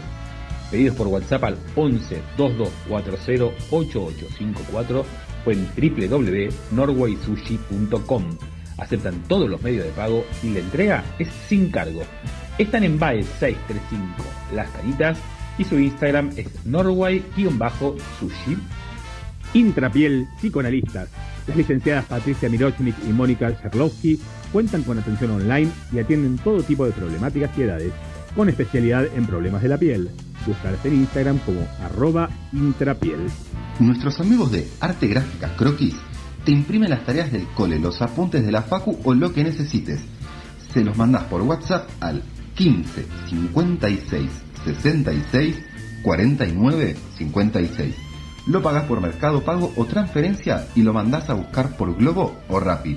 Búscalos en Instagram en arroba gráfica croquis. En Alegrate y Egal hacen las mejores cartelas e indumentarias y ahora también están haciendo barbijos. Llámalos al 11 67 87 9402 o buscalos en Instagram como arroba a alegrata. La Fundación Juntos Vamos por Más tiene como objetivo acompañar a los chicos en situación de vulnerabilidad a mejorar la calidad de vida integrando desde el deporte y la educación en valores y vos podés ayudar a que ellos sigan ayudando con una transferencia de 100, 200 o 300 pesos. Búscalos en Facebook como Juntos Vamos por Más o en Instagram arroba Juntos Vamos X. En Te hago los mandados, te compramos lo que te haga falta. Vos nos mandás la lista y nosotros te lo compramos y después te lo entregamos en tu casa o haces la compra virtual. Lo retiramos y te lo entregamos. Estamos en zona norte y en Pilar. Llámanos al 15 34 31 25 50. Si no, seguimos en Instagram en Te hago los mandados para Pilar y Te hago los mandados B corta L para Vicente López. Echale Agua es un consultorio uno a uno para emprendedores, pymes y autónomos. La propuesta es trabajar en equipo y acompañarte a diseñar un plan de acción simple y concreto para potenciar los resultados de tu negocio. Hay un ebook gratuito en la bio para que te empieces a transformar desde hoy mismo. El Instagram es simple.echaleagua. Servicio técnico Guille, electricidad, reparación de laderas y equipos de aire acondicionado. Llámalos al 15 3479 5987 y búscalos en electricidad y refrigeración.com, su Instagram, guile-leal. Desde Cartal Consulting ofrecen su servicio gratis a las pymes que están en crisis mediante reuniones online para analizar el estado de situación económico y financiero e intentar encontrar cuál es la mejor salida para cada caso en particular. Puedes contactarte a info.cartal.com.ar y si no en Instagram arroba cartalconsulting. Bien, Expentrack pone a disposición de los consorcios la solución de forma gratuita para poder ayudar a los administradores de consorcios que hacen la liquidación en papel o algún sistema que no les permita llegar a los propietarios por mail o por la app. Su Instagram, arroba expentrack. ¿Sos emprendedor o tenés una pyme y querés dar a conocer tu negocio? Natalia Vivas te arma un plan de comunicación integral para potenciar tu negocio. Gana visibilidad. Escribí ya a m.vivascomunica.gmail.com y gestiona tu difusión. Flexionarte te ofrece clases de flexibilidad y elongación para todos los niveles por Zoom o videollamada sin necesidad de experiencia previa. El Instagram es arroba flexionarte. Simón Marcial Pochoclero de la Plaza Don Bosco de San Isidro está entregando pochoclos a domicilio. Encargale tu bolsa familiar a solo 200 pesos. ¿A dónde? Al 15 60 41 50 38. ¿No sabes cómo armar tu plan de negocios? ¿Estás cansado de no saber qué publicar en redes sociales? ¿No entendés cómo funcionan las estadísticas de tu negocio? Comunicate con Sandra Doval, coach digital, experta en estrategias digital y fundadora de Sed Emprendedora. Búscala en Instagram como arroba Sed Emprendedor. En Solo Juegos Creativos podés encontrar tablas creativas de madera y blisters de dados con importantes promociones y descuentos. Búscanos en Instagram como Solo Juegos OK. En Feeling Good, taller de carpintería, mezclamos lo que sabemos con lo que armamos y lanzamos este hermoso emprendimiento. Realizamos trabajos en madera de forma artesanal y muebles a medida. Nos encanta hacer tus proyectos realidad. Seguimos en Instagram como arroba feelinggood.bl. En Píxeles tenemos todo en videojuegos, juguetería y accesorios. También hacemos canjes y reparaciones. Mándanos un WhatsApp al 15 69 82 11 08 y búscanos en Instagram como píxeles-juegos. En Estancia Rosso producimos alimentos sanos, ricos y naturales, elaborados con vegetales seleccionados y sin conservantes, en formato congelados. Pedir nuestras hamburguesas, lasañas, canelones y empanadas al 15 3827 8297 y seguinos en Instagram como arroba estancia-rosso con doble S. Si tenés que viajar con tu mascota o ir a comprar y que te esperen, llama al taxista enmascarado al 15 26 36 08 27 y seguí sus aventuras en Instagram como arroba el taxista enmascarado. Nuestros amigos de Panceta y los Papas Fritas transformaron su aldea panceta por ahora y la convirtieron en una increíble pañalera con precios económicos y una calidad única.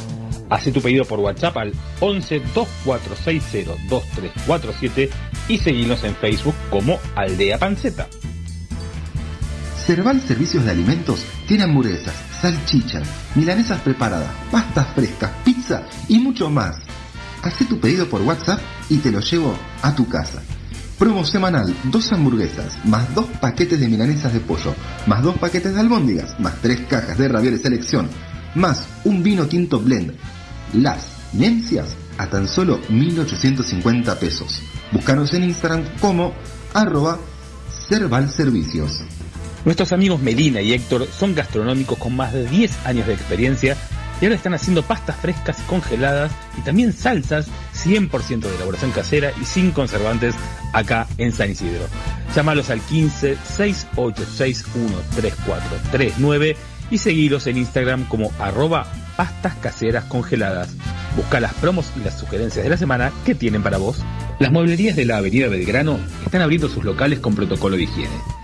Podés ver los datos de cada uno de los locales en www.avenidadelmueble.com.ar o en su Instagram arroba Avenida y coordinar una visita. ¿Tenés un problema legal? ¿No tenés abogado de confianza? ¿Tenés miedo de que te salga muy caro? Llámanos y vamos a buscarte una solución legal, responsable y accesible. Te garantizamos trayectoria y facilidades de pago. Estudio Castellano y Asociados. Contactanos por WhatsApp al 11 22 41 31 14. Agendate 11 22 41 31 14. Estudio Castellano y Asociados. Siempre es bueno tener tus abogados de confianza.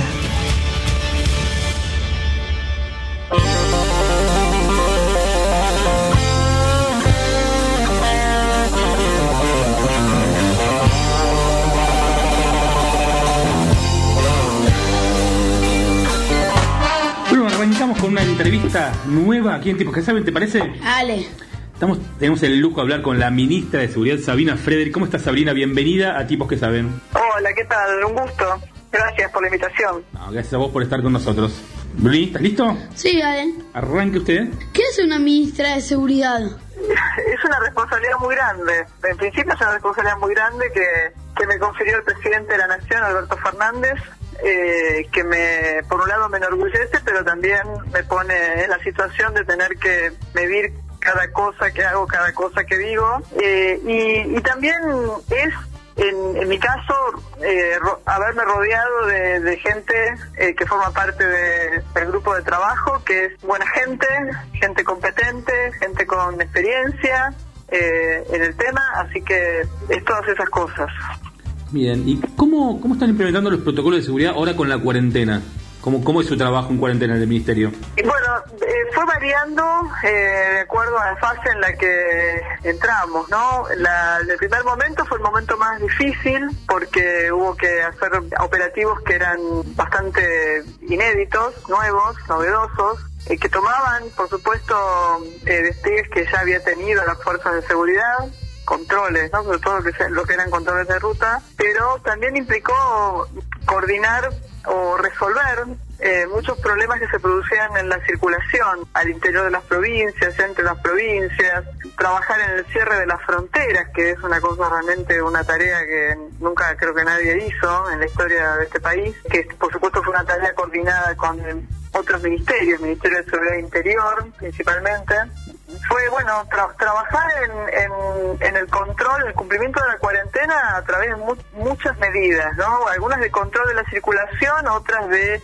asistencia a la población de los barrios más vulnerados, a los barrios populares, trabajar en la, en la vacunación, en la limpieza, en fin, la verdad que la fuerza de seguridad y nosotros como función hicimos, hicimos distintos tipos de tareas para dar cumplimiento a la cuarentena.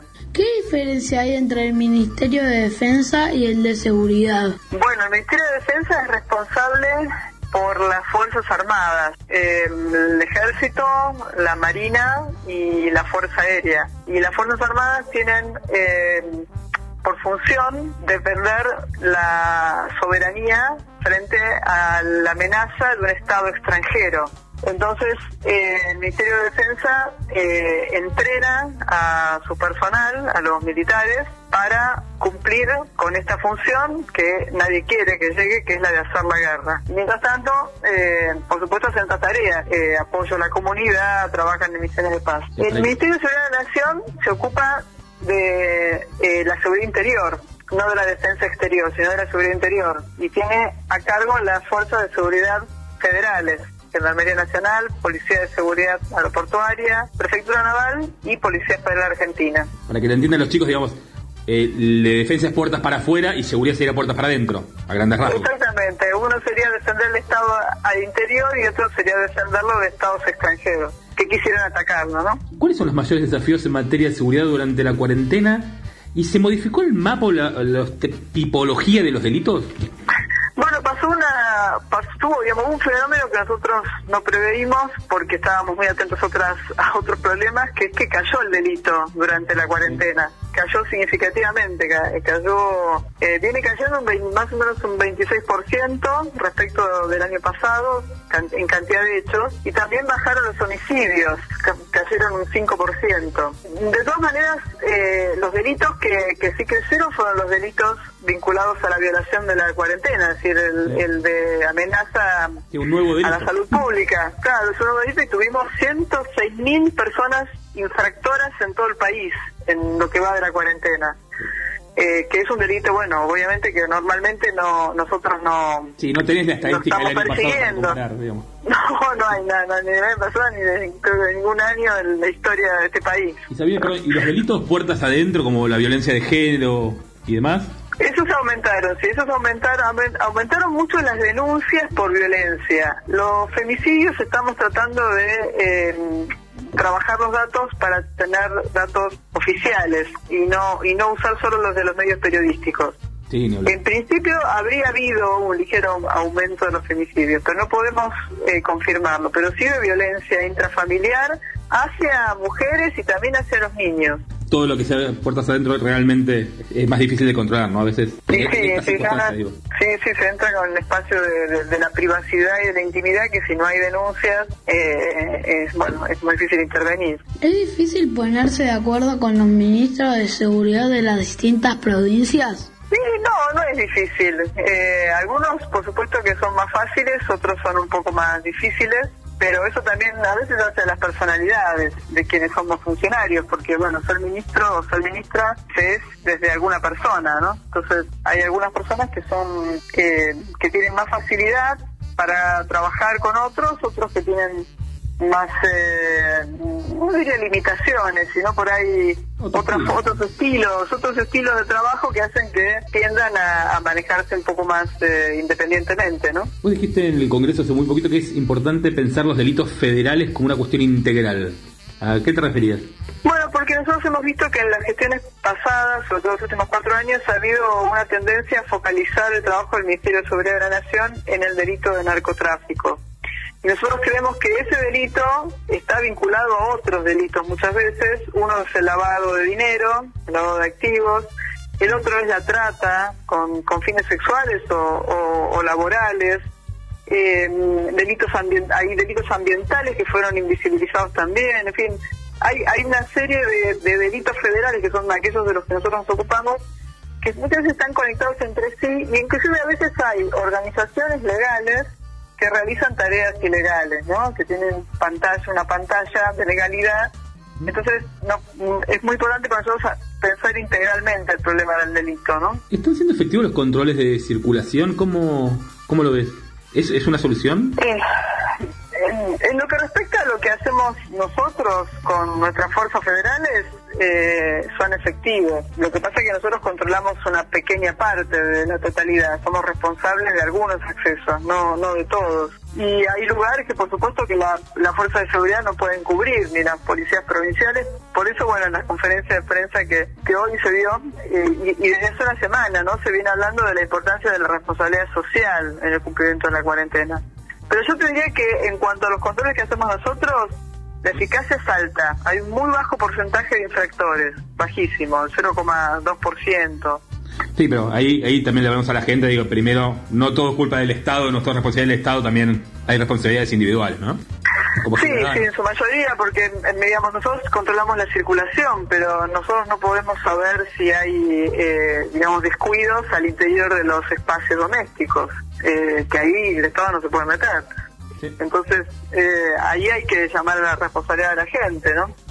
Que, que bueno, que, que por supuesto que hay muchas tentaciones, estamos todos queriendo encontrarnos con nuestros amigos, nuestros familiares, eh, hacer reuniones, salir, pero bueno, no se puede por ahora, ¿no? Y eso es que, eh, bueno, exige una responsabilidad eh, individual, pero sobre el resto, ¿no? So- social, por eso social, sobre el resto de las personas. ¿Van a haber protocolos específicos de seguridad a medida que se vaya flexibilizando la cuarentena? Sí, en esta, en esta, la verdad es que estamos en una época en la que todo cambia y casi te diría que todo viene como siendo nuevo, ¿no? Entonces no sabemos eh, aún qué nos depara la próxima semana. En principio entramos en una etapa más flexible y hay protocolos que no los va a tener que hacer cumplir eh, la policía o la fuerza de seguridad, sino probablemente las inspecciones de los municipios. Eh, entonces nosotros trabajaremos en la circulación, en el transporte público. Nosotros nos, dedicamos a cuidar y a contener y a, digamos, eh, controlar la circulación en, en todo lo que es la red de trenes del área metropolitana de Buenos Aires. Eso lo vamos a seguir haciendo. Y también los de los accesos. Pero el resto de los protocolos, no sé, aquellos que pasean perros, por ejemplo. ¿Quién va a controlar que se pasean los perros? Que, lo, que los protocolos de seguridad de un comercio se cumplan o no, va a tener que ser eh, agentes municipales. Totalmente, y la verdad que hablando con algunos intendentes que tuvimos la suerte, va a ser, eh, está difícil, ¿no? Que los municipios se pongan en contra de, de los comerciantes, ahí poder Y a mí me parece que yo vivo, el vivo en el conurbano, eh, en la zona sur, y, y realmente lo que se ve es que hay una tendencia de los comerciantes a abrir, aun cuando no sean eh, esenciales. Y los Eh, intendentes de récord te dicen que no van a mandarle ni policía ni nada. Sí, bueno, es muy complicado para los intendentes No, no, ¿no? porque entiendo, sí, sí, es una fuente de recaudación, es, es, es, es difícil. De todas maneras, por lo que hasta donde sabemos, porque aquí está la conferencia de prensa más tarde del, del gobernador, va a haber una cierta au- autonomía de los in- de los intendentes, ¿no? Aparentemente se le va a dejar algún margen de decisión para que ellos eh, decidan de alguna manera y transmitan eh, qué es lo que pueden contener y qué es lo que pueden liberar. ¿Qué querías hacer de chica? ¿Siempre quisiste dedicarte a la seguridad? No, no, no. no. yo soy yo soy antropóloga social. Eh, así que decidí dedicarme a, a esta carrera a los 19 años, pero antes de eso eh, quería dedicarme a la música. Y estudié estudié flauta traversa casi 10 años en el Conservatorio Nacional y después bueno seguí estudiando eh, flauta y, y bueno y después eh, me dediqué a- también cada tanto a, a- a estudiar canto. Eh, eso se convirtió en un hobby eh, pero la verdad es que mi trabajo de- como antropóloga fue inicialmente sobre el mundo de la política y luego, recién hace 15 años, empecé a dedicarme a, a las fuerzas de seguridad y a las fuerzas armadas. Así que la verdad es que hace, diría, 15 años que me empecé a interesar. Tenemos una ministra que canta y toca. Sabina, cuando quieras y tengas ganas de despuntar el hobby, está abiertísima la puerta de la radio. ¿eh?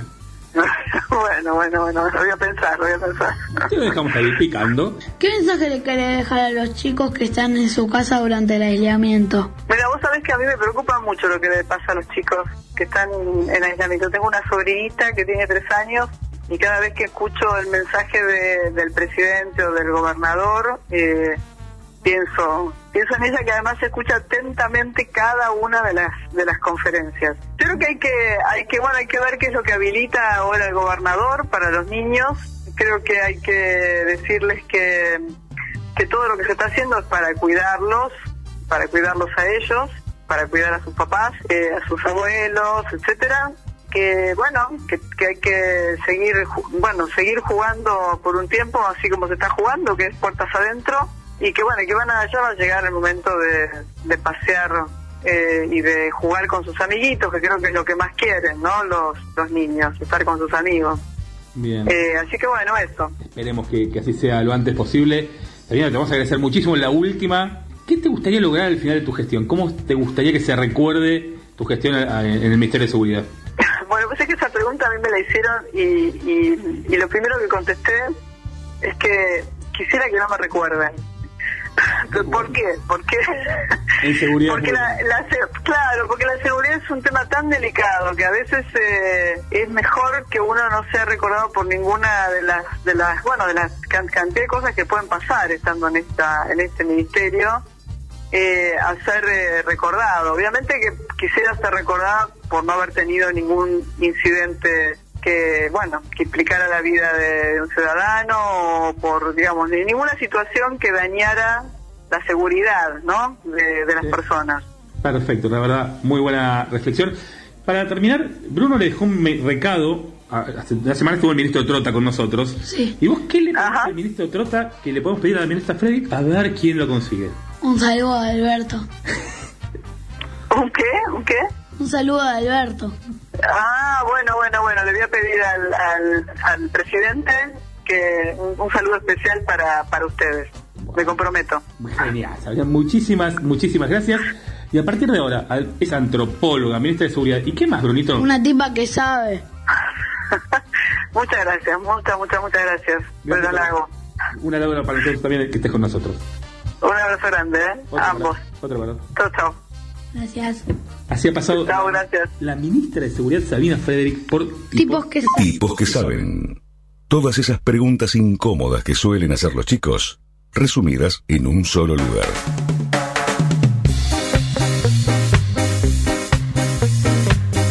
No sé si me escuchan, tengo a dos muchachos UPA y estoy acá en el fondo. ¿Me escuchás, Maxi? Te escucho, te escucho. ¿Vos me escuchás, Ale? Sí, sí, pero vos no tenés un tipo de 11 y otro de 7, casi 8 UPA, ¿no? Gracias a Dios no. No, están así, les agarró así el amor por El papi. amor.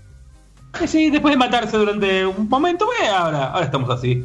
¿Cómo lo estuviste pasando así? Muy bien, la verdad. Entrevistas geniales que tuvimos, mucha información muy buena, la verdad, increíble. Aprendimos un montón. Interesante, Carlos Belloso, la experiencia de Malvinas en continente realmente es nada, una causa que, que suscribimos totalmente. Y la segunda, segunda mi- ministra, segundo ministro, ministra, no sé cómo se dice los dos, eh, en poco tiempo, Maxi, venimos bien. Venimos, la verdad, increíbles. ¿Conseguiremos, conseguirá Bruno el saludo del presidente? Lo va a conseguir. ¿Sabes que sí? ¿Sabes que para mí también? Así Es que, Yo te lo digo, ¿no? para mí, no sé si no es más difícil que Nico Mitton nos mande su foto al saludo de Alberto. Y para mí nos manda un mensaje Alberto, Larreta y Kichilov, los tres juntos antes que la foto ridícula de Mitón. Sí, y una foto de los tres diciendo por el día del amigo o algo así. ¿No? Sí, sí, sí, olvídate. Acá dice, lo escuché hoy el pedido. Vean, mira que poco me considero. Así que se viene esta semana look de. ¿Cómo era Bruno la batalla de? De mm, Outfits. out- outfits, outfits raros. Muy bien. Feli, ¿cómo estás? El tipazo que sabe. Bien, ¿Sí? ¿Hablaste con tus amiguitos hoy? eh, hay uno. Sí, ¿a quién le querés mandar un beso? A todos. A ver, nombrar algunos. Manu Zambico, Tiago, Fran, pero le decimos Pancho, eh, Agus, Balta, eh, no sé cuáles me quedan. Muy bien, Bruni, ¿vos? ¿Algún otro amigo? Y a todos los que me saludaron. Que fueron todos, ¿no? Sí. Y a Dante, que se me olvidó. Ah, muy bien, muy bien. Así que. ¿Qué, Bruni? No, no, que es una sorpresa. Ah, muy bien. Así que bueno, señores, eh, ¿usted, Maxi, algún saludo a algún amigo? No, más que a todos mis amigos, a ustedes, está cubierto todo. Muy bien, señor. Esta semana llegamos a las 100 entrevistas. Ya llegamos a las 100. Un montón. Un montón, por suerte, nada. Contentos. eh, aquí en cuarentenados. ¿No? Día del amigo diferente. Pero bueno, se viene Borbotones, me dijo con un programa ahora. Esta noche dos. Dos horitas de las 8 a las 10. Y a las 10 se viene Borbotones con Haciéndole caso a Nico, ¿se llama el programa? Eh, desobedeciendo a Nico y además tenemos una, una entrevista con una banda es increíble. ¿Sí? ¿Está buena? Sí, sí. Muy buena banda, se los recomiendo. Esclavo creativo. Suenan lindos los muchachos. Muy bien, me gusta. Así que, Brunito, ¿algo que quiera saludar? ¿Alguien que quiera. No, ¿Algún mensaje que quiera decir para la posteridad? A toda mi familia y a, y a los que nos escuchan. Muy bien. Eh, eh, ¿Feli? ¿A quién, ¿Alguien más que quiera hacer mandar un saludo? ¿A la familia? ¿Alguien? A la familia. Sacate el dedo de la boca porque en radio se escucha bastante mejor. A la familia y. No sé. A mamá que está acá enfrente. Y a mamá. Hacer las compras más dos. Muy bien, señores. Esto ha sido todo por hoy. Maxi, lo esperamos, lo escuchamos a las 10. Exacto. Me puede, se pueden quedar acá en la radio, que a las 10 vuelvo. A las 8, sí, escuchen. Esta noche 2, a las 10 borbotones. Gracias, Nico Milton. Feliz día del amigo para Nico, para Maxi, para todos los que nos escuchan y hacen de un lado o del otro este programa que se llama. ¡Tipo que sabe! ¡Dale, se la cuarentena, yo no me muevo de acá. Es una fiesta,